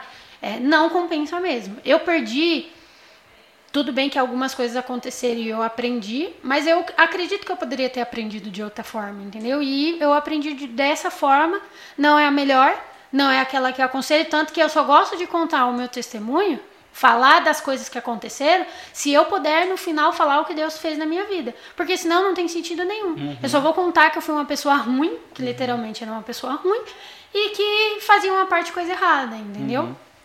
E tipo assim, a gente, que nem a Débora falou que faz, a gente faz um monte de atividades físicas aí, ela, né, eu e ela luta. Só que ela, ela, ela assim como eu, ela sabe que o nosso, o nosso coração queima para fazer a obra do Senhor, né?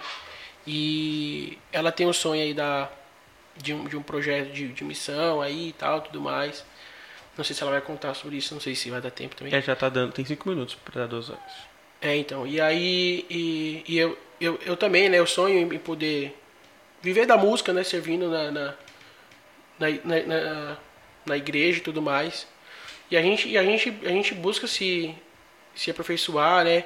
Poder, poder trabalhar para poder um dia, quem sabe, né? A gente poder viver né, dessa forma. Porque hoje a gente tem que ser meio, meio que, que como é, como é, que eu posso dizer? A gente tem que fazer o que está dando né, dinheiro, né? Por enquanto a gente não tem renda, a gente tem que estar tem que tá trabalhando para os outros, né? E aí, e aí servindo na igreja, tudo mais. E, uhum. e a gente conseguindo conciliar tudo com a agenda. Né? Então, ela, ela, ela vai poder dizer melhor também. A gente, a gente ama servir, a gente ama, ama Cristo, nós somos apaixonados por Jesus. E é isso, e é isso que nos move. Eu acredito que é isso também que nos mantém unidos, né? Juntos. Glória a Deus. Da hora, foi muito legal ouvir vocês. É, vocês certamente virão outras vezes para contar mais histórias. o restante. É, e trocar ideia. E trocar ideia sobre outros assuntos, né? Sim. Que talvez a gente possa tirar até do que a gente falou aqui, como exemplo aqui, a gente falou de bullying. É, e é isso aí, galera. Esse foi o episódio de hoje. A gente está aqui estourando o nosso tempo. É, não esqueça de nos ajudar com a vaquinha. E é isso aí. Isso aí. Falou. Tchau, Falou, tchau, tchau. Até mais. Fala, André. Fala, Deborah. É, eu esqueci de perguntar durante o episódio, mas eu vou perguntar aqui agora. Se esse episódio chegar a um milhão de pessoas, que mensagem, é, que conselho, que toque vocês gostariam de deixar para esse um milhão de ouvintes aí? Me responda aí. Oi, Nathan, tudo bem? Então, bom, o meu. O que eu falaria, né, se chegasse a um milhão de pessoas, é que mediante tudo aquilo que foi falado, né, dentro do episódio, é, eu sei que a minha vida ela mudou depois que eu conheci Jesus, né? Apesar de, de ter a consciência de que algumas coisas, né, que a maioria das coisas que eu fazia era errada, eu não tinha é, forças, né? Eu acho que eu posso dizer assim, forças ou, na verdade, eu, eu era força e eu não tinha consciência assim do que que as coisas que eu fazia tanto prejudicava os outros como prejudicava a mim mesma. Então, é, a minha vida ela começou a fazer, eu comecei a ver sentido na vida depois que eu conheci Jesus. Então, o meu conselho, né, seria que nada está tão perdido que Jesus não possa transformar, né? É, tem muita coisa para ser mudada, né? Eu não sou eu não sou nenhuma santa agora, mas eu sempre olho para Jesus. Então, sempre quando eu penso em fazer algo, eu faço algo e eu quero analisar se aquilo foi certo ou não, eu olho para Jesus, né? Ele é minha meu padrão, minha régua de medida, né? E diria também que se alguém né, estiver passando por alguma dificuldade, né, e, e, e se vê sem esperança, né, que procure alguém para conversar, né, e eu passei, que nem eu falei, né, no episódio, por um processo ali pequeno de síndrome do pânico e depressão. E eu diria para que essa pessoa procure alguém para conversar, porque existe uma saída, né? Tem como, tanto com recurso médico como espiritual, a gente sair de uma depressão, né? As pessoas podem nos ajudar. Nós fomos criados para nos relacionar e muitas vezes é o que falta, né? Relacionar-se com as pessoas de uma maneira sadia, né? E é isso. Então, Nathan, é, eu também deixaria esse toque, né? De que nós precisamos nos, nos encontrar com Jesus, né? É, nós, nós vivíamos sem, sem nenhum propósito, né? Pelo qual nós estamos vivendo, o que, o que, que nós estamos fazendo, né? E, e depois que nós encontramos Jesus, que nós conhecemos Jesus, tudo isso mudou, né? A nossa vida mudou completamente, né? E, e, a gente teve, teve que mudar, né? Algum, alguns hábitos, algo, algo que a gente fazia, mas, mas, mas foi, foram mudanças para melhor, né? E, e, a gente deixa esse, esse conselho, né? Para quem tá passando por alguma dificuldade, né? Que tem essa, essa dificuldade de por que existe, né? Por que, por que viver, né? Por quem viver. E procure, né? Uma, uma igreja para conversar, procure alguém para falar e que, que possa se encontrar, né? No seu, no seu propósito, né? É isso, é isso que, eu, que eu deixaria, né? Porque hoje a nossa sociedade ela, ela tem um conflito muito, muito grande de, de existência, né? Por que, que nós estamos aqui, para onde, pra onde nós, nós, nós iremos, né? E é isso que tem causado muitas, muitas depressão, crise de ansiedade. Então, é isso que eu, que eu deixaria.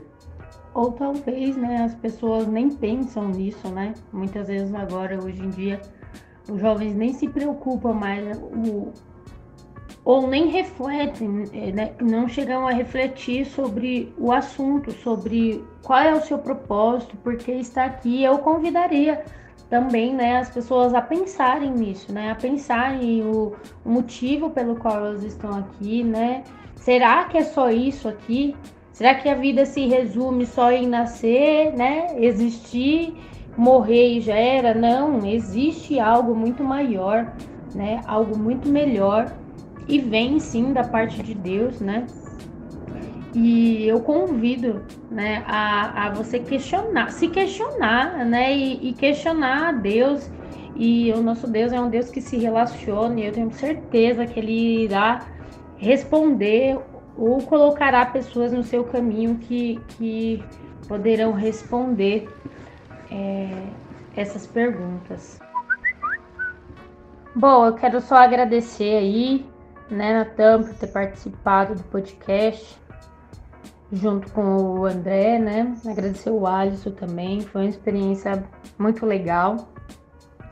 É, tenho certeza que o Vagatal que aí vai alcançar né, esse um milhão de pessoas aí e a mensagem vai ser transmitida. É, quero deixar aí para o ouvinte, né, a minha rede social, caso alguém, né, queira conversar. É, tá, tá disponível e pode mandar um direct lá e com certeza a gente vai responder, tá? É, o, meu, o meu Instagram é arroba de, com H, né? D-E-H Rodrigues. E meu Facebook é Débora Marques, Débora Rodrigues Almeida Marques, colocar assim já vai aparecer eu. E é isso, muito obrigado aí, né? Caso alguém tenha é, interesse, né, de conversar aí, principalmente sobre a questão, né, da depressão, a síndrome do pânico, como foi que eu saí, ou até mesmo sobre Jesus, alguma pergunta, eu estou disponível. Eu também quero agradecer aí vocês, todo mundo aí do Vaga Talk, é, pelo, pelo convite. E eu espero também poder gravar é, outros assuntos aí com vocês, né? E eu vou deixar também a minha rede social aqui, meu Instagram, que é o arroba André Marques, com dois E no final. E a gente tá lá. Qualquer coisa, é só mandar um direct que a gente vai respondendo.